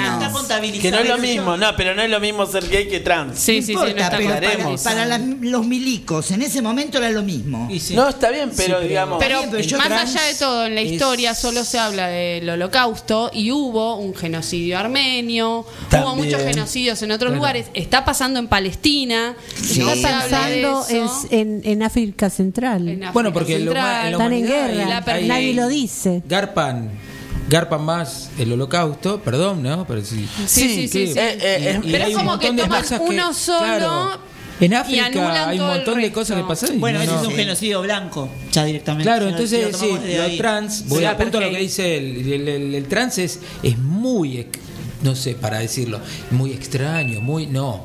Esto- Muy oculto. Muy oculto. Muy tabú. Muy tabú. Es muy tabú el tema. Pero lo, lo que pasa es que en general las la chicas trans Sí. hasta incluso tienen tienen eh, digo la tasa de mortalidad mucho más como hay hay chicas trans que se mueren a los 35 La mayoría. 40 Es terrible, no tienen cabida laborales, No- todavía no tiene- es o sea, es un grupo humano que es uno de los más relegados dentro de una sociedad. y te hablo de a nivel porque son muchas emergen incluso no solo vienen del estrato social más bajo de villas también pasa eh, en, en la sociedad en, en, en Bueno, la media, nosotros que fuimos a una charla se hablaba de cómo desde inclusive la negación no se ven eh, chicas o chicos trans eh, en las escuelas. Profesionales. No, Claro. no, en las escuelas. no en las escuelas En las escuelas, algo tan básico como Claro. en las escuelas que, o sea, eh, hay muchas familias que inclusive las, la- las echan o los echan desde muy chiquititos y quedan a la deriva en la calle. Por eso Sí. su, su, o sea, su máximo de vida es los 35 años, porque están a la deriva. Sí, la, por que, la, la mujer que la mujer trans que no muere eh, ante la brutalidad policíaca muere en un hospital olvidado por, olvidada perdón porque eh, hay una hay una prótesis mal puesta y le genera O- toda una cuestión hormonas hormonas que- Si Sí, no trabajo sí. sexual. el, el HIV u, ot- u otras otras este infecciones Nos contaba la chica el tema de los maltratos en las salitas y Los- sí. hospitales. eh, Porque hay el destrato, porque hay discriminación, porque además es binario, es o la- te trato como hombre o te trato Porque como aparte la mujer. Ley, la ley de cosa. cupo laboral trans no llegó a todos. No. Sí, punto. Hay una cosa también, el chico trans, el chico trans, sí la, es aclaremos lindo. es la persona Claro. que decide Ah, ser hombre eso. ¿cómo? es lindo. Sí, es Porque es la, la, la chica, la que nació mujer y pasó a ser un chico. sí. Sí. La chica trans son contados los que son, entre comillas, lindas. Ah, hegemónicos. hegemónicos. Tenés razón. Y eso pega mucho porque lo- me lo contaba Dani.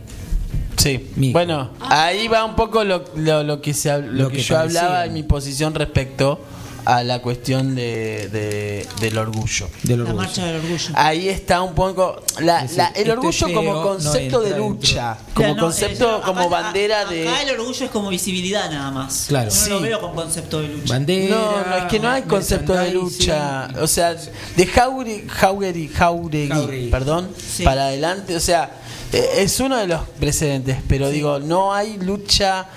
Perdón si ofende a alguien No, esto, bueno, pero es eh, Está es, bien, no, es pero esto. es tu, o es tu mirada sea, con respecto a lo que es la marcha del orgullo. Yo O sea, siento para que mí lo- no hay una consigna que- de lucha. no, sino- porque No, hay más visibilizarlo y que, me- que se los pueda tomar como acá estamos.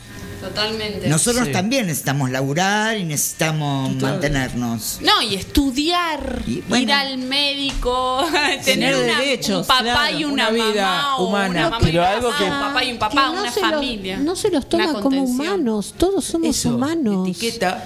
Y A ver, por favor, somos seres humanos, cada uno elige como quiere vivir.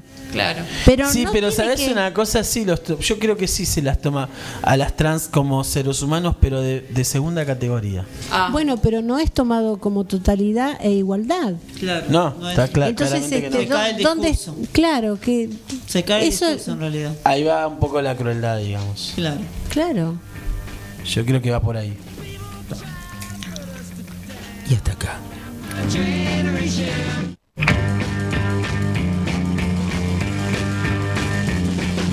People try to put us to down. Talking about my generation. Just because we get around. Talking about my generation. Things they do look awful.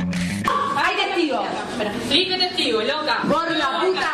Medicate, loca. Ya estoy medicada. Medicate, loca. Hace loca, loca, te Ya estoy medicada. Pelotudo me cago 15 lucas. 15 lucas me cago, por eso estás así, por gila, boluda, por boluda estás así.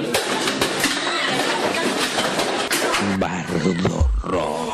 Que es tiempo de ir con el psiquiatra.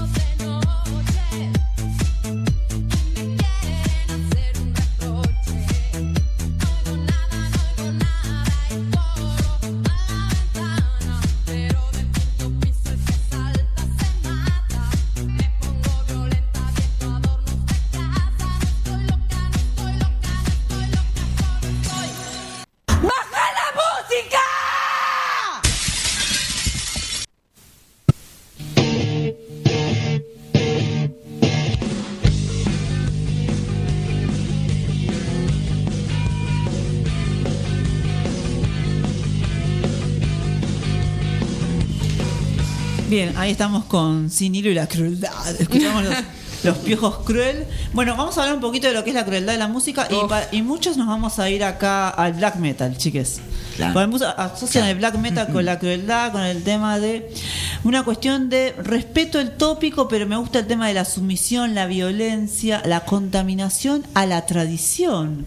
Desde ahí arrancan los fans del black metal, por ejemplo. Y ahí entra la cuestión de la pureza, las fracturas dentro del mismo movimiento, unas puertas de entradas a una especie de tribu, y también el tema de la mujer dentro de black metal, por ejemplo, llama mucho la atención esa mujer de tener voz gruesa, pero la imagen de blanca, hermosa, vampiro. Tiene Sí. como un roce, ¿no? Con la religiosidad. El black metal, sí. Estéticamente. eh, Como Porque, que están lo- subvertidos los valores cristianos en eso. Hay una rebelión en contra de la religión. Cuando en realidad estás haciendo exactamente lo mismo si haces estética de mujer Mm. blanca. Sí, bueno, pero eso tiene más que ver con los perfiles. Bueno, pero el, adol- el adolescente que escucha black metal, por ejemplo, lo asocian como es escucho black metal en mi hogar, siendo adolescente, donde hay una síntesis o especie de agrupaciones de cosas que me pasan como la oscuridad y las obsesiones en noches septentrionales. Pará, hasta ahí nos vamos. ¿Qué le pasaba al adolescente que escucha black metal? Bueno, pero hay como una sensación. Contanos. Contanos. No, porque hay, ahí hay un viaje medio esotérico en eso. Hay como una conexión con el, con el demonio, los poderes. Y aún así, yo por eso cosa- cuestiono, digo, aún así estás bajando línea de lo que odias o de Claro. lo que querés eh, contradecirte.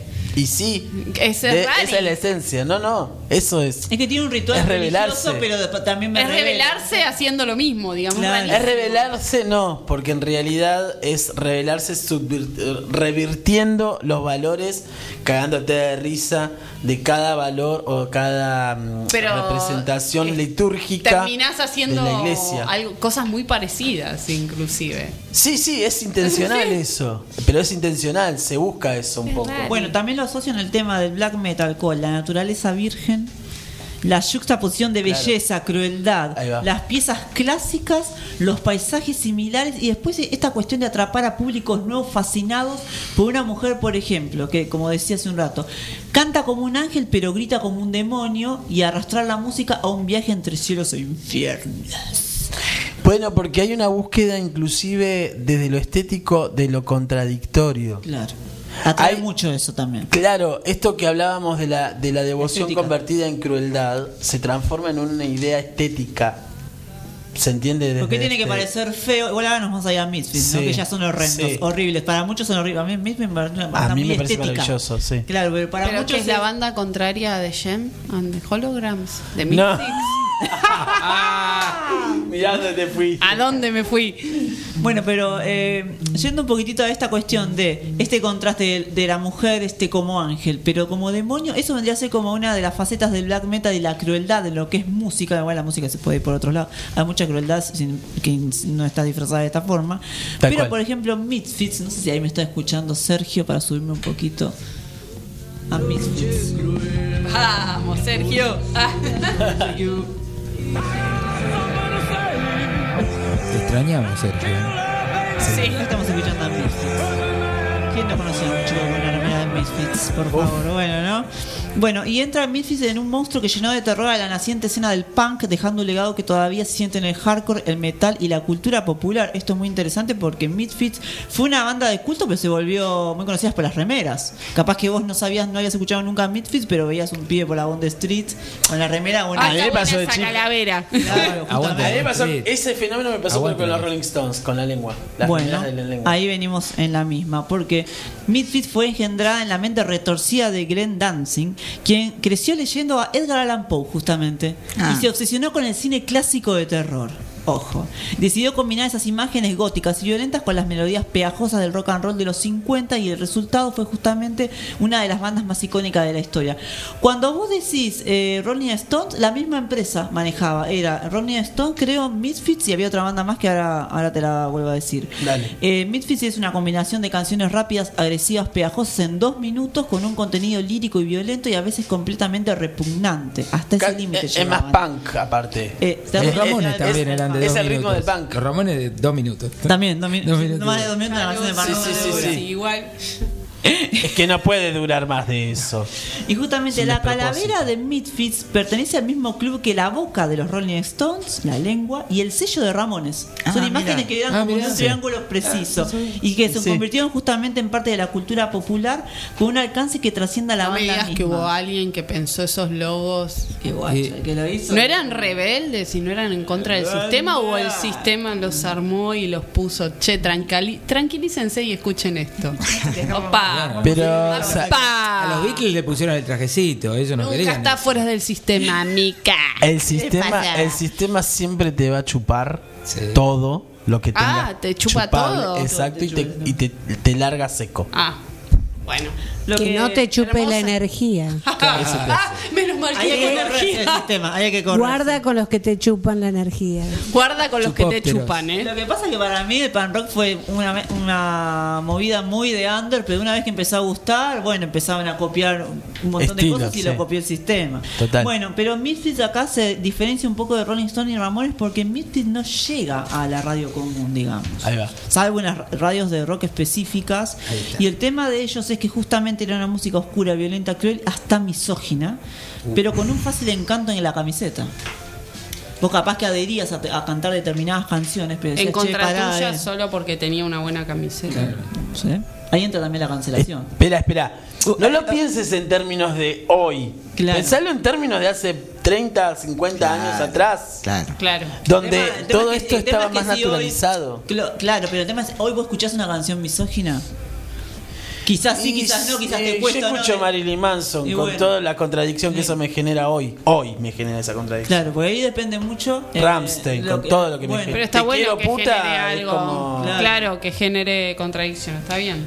Bueno, ellos se basan mucho en lo que es el universo del terror, el mal gusto creado por eh, los muertos vivientes de Nueva Jersey. Me acordaba mucho que estaba diciendo Gabo hace un rato, porque es lo más atractivo. O sea, o lo que decían ustedes, Masacre de Texas.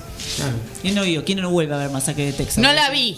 Sí. Bueno, No la vi, no la pienso ver.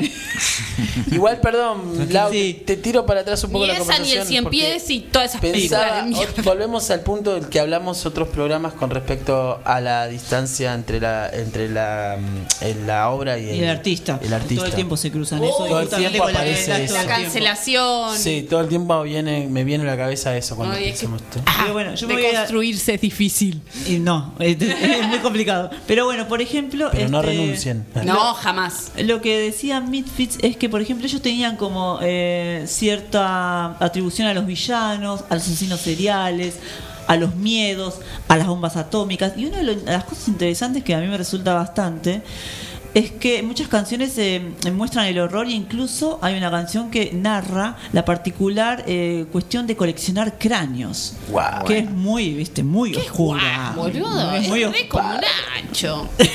No me jodas, boludo. Anda con un cirujano. Estudian con cráneos. Tienen cráneo en Puerto Porque Grande. para mí son Pero estos eso pibes es- que van al cementerio y se roban Y los terminás huesos. craneando. Claro. Bueno, Pero esa gente está, está dedicada a eso. Claro. Es otra Pero cosa. tiene una colección de cráneos. Hace, hace del morbo. A mí me da mucha impresión eso. Hay quien hace veladores con los cráneos.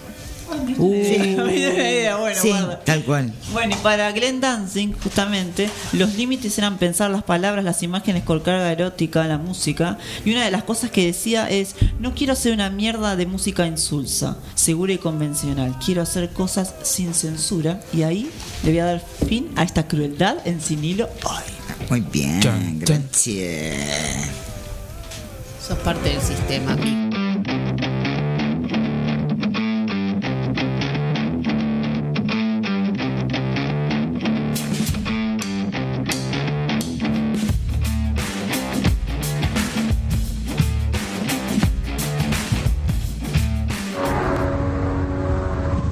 Señora, estamos perdidos acá. Ni idea de cómo volvemos. Bardo Rock. Un viaje de ida.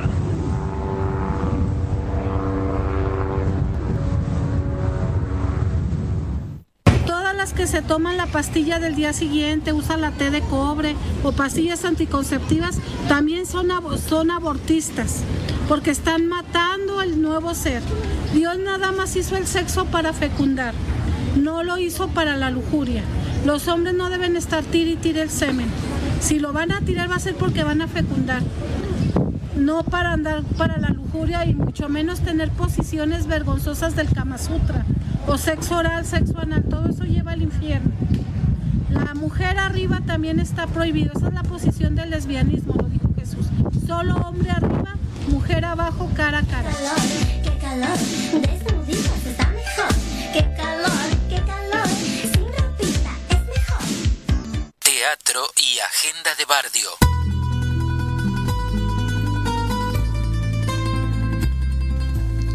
La ropa húmeda tiene ese no sé qué. Auspicia este bloque de agenda. La puta que los parió a la humedad, eh, secarropas. Bueno. Eh, vamos con la agenda cultural. Primero, les amigues. Manchas sí. de hongos tiene la ropa esa. Bueno, vayan agendando. Luis Lescano Trío, ¿eh? Luis Lescano en guitarra, Roberto Zárate en bajo, Beto Sosa en batería. Esa. ¿Cuándo? Cantante invitada, Marisol Avena.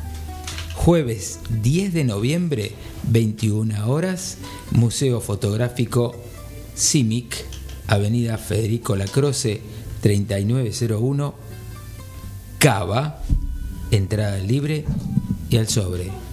Y mientras escuchamos un poco de fondo a estos chicos.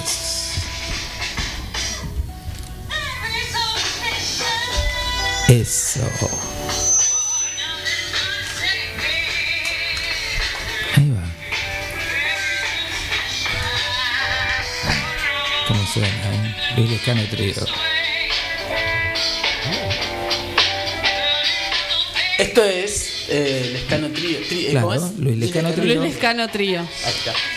Y vamos con la agenda, sábado 5 de noviembre, y seguimos escuchando, mientras escuchamos a Luis Lescano Trío, sábado 5 de noviembre, 20 horas, presentación oficial Centro Cultural La Barbarie. General Pintos, 1160 San Fernando, Niebla, fanzine literario. Entradas a la gorra. Ahí estamos. Ahí vamos. Vamos con otra. Feria del libro Funk Punk. Ah, Punk. Punk y y Vales. Derivados. Domingo 6 de noviembre en Flores. Y se nos fue el Luis Lescano Trío. Pucha, digo. Se quedó mi voz como fondo nomás. Bueno, vayan Hay que agendando. aclarar que en Niebla y Feria y del libro y punk y derivades va a estar nuestra querida Laura Carrizo. Ahí, con Linterna de Caos Ediciones vamos a vender fanzines, así que también Eh, pueden solicitar fanzines Ahí la están escuchando. Niebla. Es Laura Carrizo. Si quieren fanzines de Niebla, por favor, Nos vemos pidan, ahí. Comuníquense a nuestras redes de arroba bardo rock. Esa fue Vale. Yeah. Eh, Muy buena poeta, hay que aclararlo. Los mejores poemas. Excelente. Nuestra Gracias. querida Laura Carrizo. En otras épocas, Laura 77, por si la buscan. Bueno, Festival La Popular Revoltosa. Pedio Arenaza, Gorriti y La Madrid en Boulogne. Mañana, sábado 5, artistas invitados, Murga Los Desordenados, De la Sauce, la Orquesta San Isidro, la Orquesta La Popular Revoltosa, la fabulosa BAT y mucho más. Buffet y parrilla a partir de las 11 horas. Ah, por esta zona. Gorriti y La Madrid Ah, estamos acá. Boulogne. San Isidro, Boulogne. gente. Bueno, sigamos con eh, Teatro Noche de Brujas, Estación Fantasma en San Fernando, una experiencia divertidamente escalofriante, shows artísticos, mapping, música y baile, Centro Cultural El Andén, Rosario y Sarmiento, en la entrada de la estación del Tren de la Costa, entradas gratis. No vayan, vayan a ver a Niebla. Claro Vamos que sí. cuadras. Bueno, olvídense, no le digo más nada. Lo único que. A ver, el domingo, por un lado, en Bertol tenemos Teatro Títeres, Silverio Enamorado, en el marco del Festival de Títeres del Conurbano Norte. Teatro Bertol, en Gorgena 3231, entradas gratis. Y a las 21 horas, El Burgués Gentilhombre, comedia, adaptación de Pablo González Casela, muy buena y divertida, muy buena. Teatro Bertolt, Goyena 3231 Olivos. ¿Qué más? ¿Alguna más? ¿Eh? Yo ya estoy. ¿Sí? Listo. ¿Alguna Ya más? estamos. Ya comimos. ¿Recuerdan? Ya comimos, ¿Agendaron chicos. bien? Yo ya estoy, ya comí. Ya estoy lleno. Ya ¿Eh? comimos, pedí la cuenta. Y voy a decir que esto no, no nos compete. Allá. 18 horas. Uy, El domingo es en Vicente López. En el cine York, Los años más bellos de una vida. Es una película francesa del 2019. de Claude Lelouch. Con Jean-Louis Trintignant, Yannick Aimé y Mónica Bellucci. ¿Cómo, mane- ¿Cómo manejas el francés? Que Amo, sí. amo y no sé nada. Oui, oui, oui, oui. El café, el café de la Muy gente. Marcha del Orgullo. No dejemos de nombrar, Marcha del por más que Orgullo. algunos no estén muy a favor, Con la la- Marcha del Orgullo. con los A ojitos del emoji. partir, a partir del mediodía, desde Congreso, Congreso. Desde Congreso a Plaza de Mayo el domingo. ¿A partir de qué hora? No, acordás? mañana, Mañana, sábado. mañana, mañana Mañana sábado. Mañana. Hay bandas, tocan bandas. ahí. Hablando todos juntos no se entendió una Hermoso, cosa. chicos, vayan a orgullo. Bueno, silencio, por favor. Por favor, Pablo. ¿Qué? ¿Qué querés? Yo Habla. lo que quiero es agradecerles a todos. Dale, nombra, mañana. No voy a invitar a nadie a nada. Yo. Ah, sí, mañana nosotros. Sí, nosotros estamos en niebla. Obvio. En Niebla. Van a- Niebla. ahí se van a encontrar con nuestro, nuestro Pablo Kiener, No, Laura Carrizo. sí, Laura Valeria, Carrizo, Pablo ¿cómo? Sí. Nos vamos ahí en Sanfer. Sí, la rompemos mañana. Sí, sí. Che, vamos, bueno, creo vamos que, que, ya esto estamos, se termina. ¿no? ¿eh? Estamos, Sí. estamos. Hoy y Sí, como bueno, siempre. 23. este caos. Esto fue se- sí, eso. Bardo Rock. Hasta el viernes. El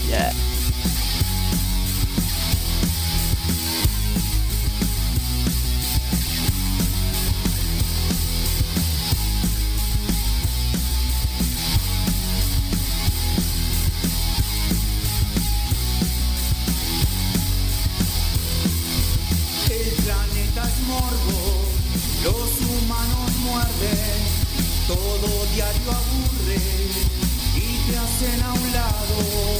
Vas a la cocina, la radio prendida, todas las hornallas que se incendiaron. Bardo rock, bardo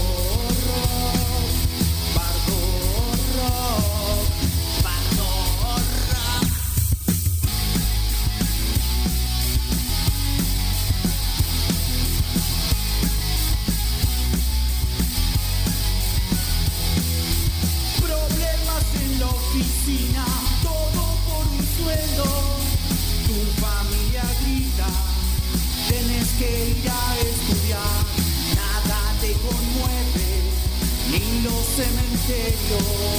Grandes discos suenan y vos atrapada. Bardo rock, bardo rock, bardo rock,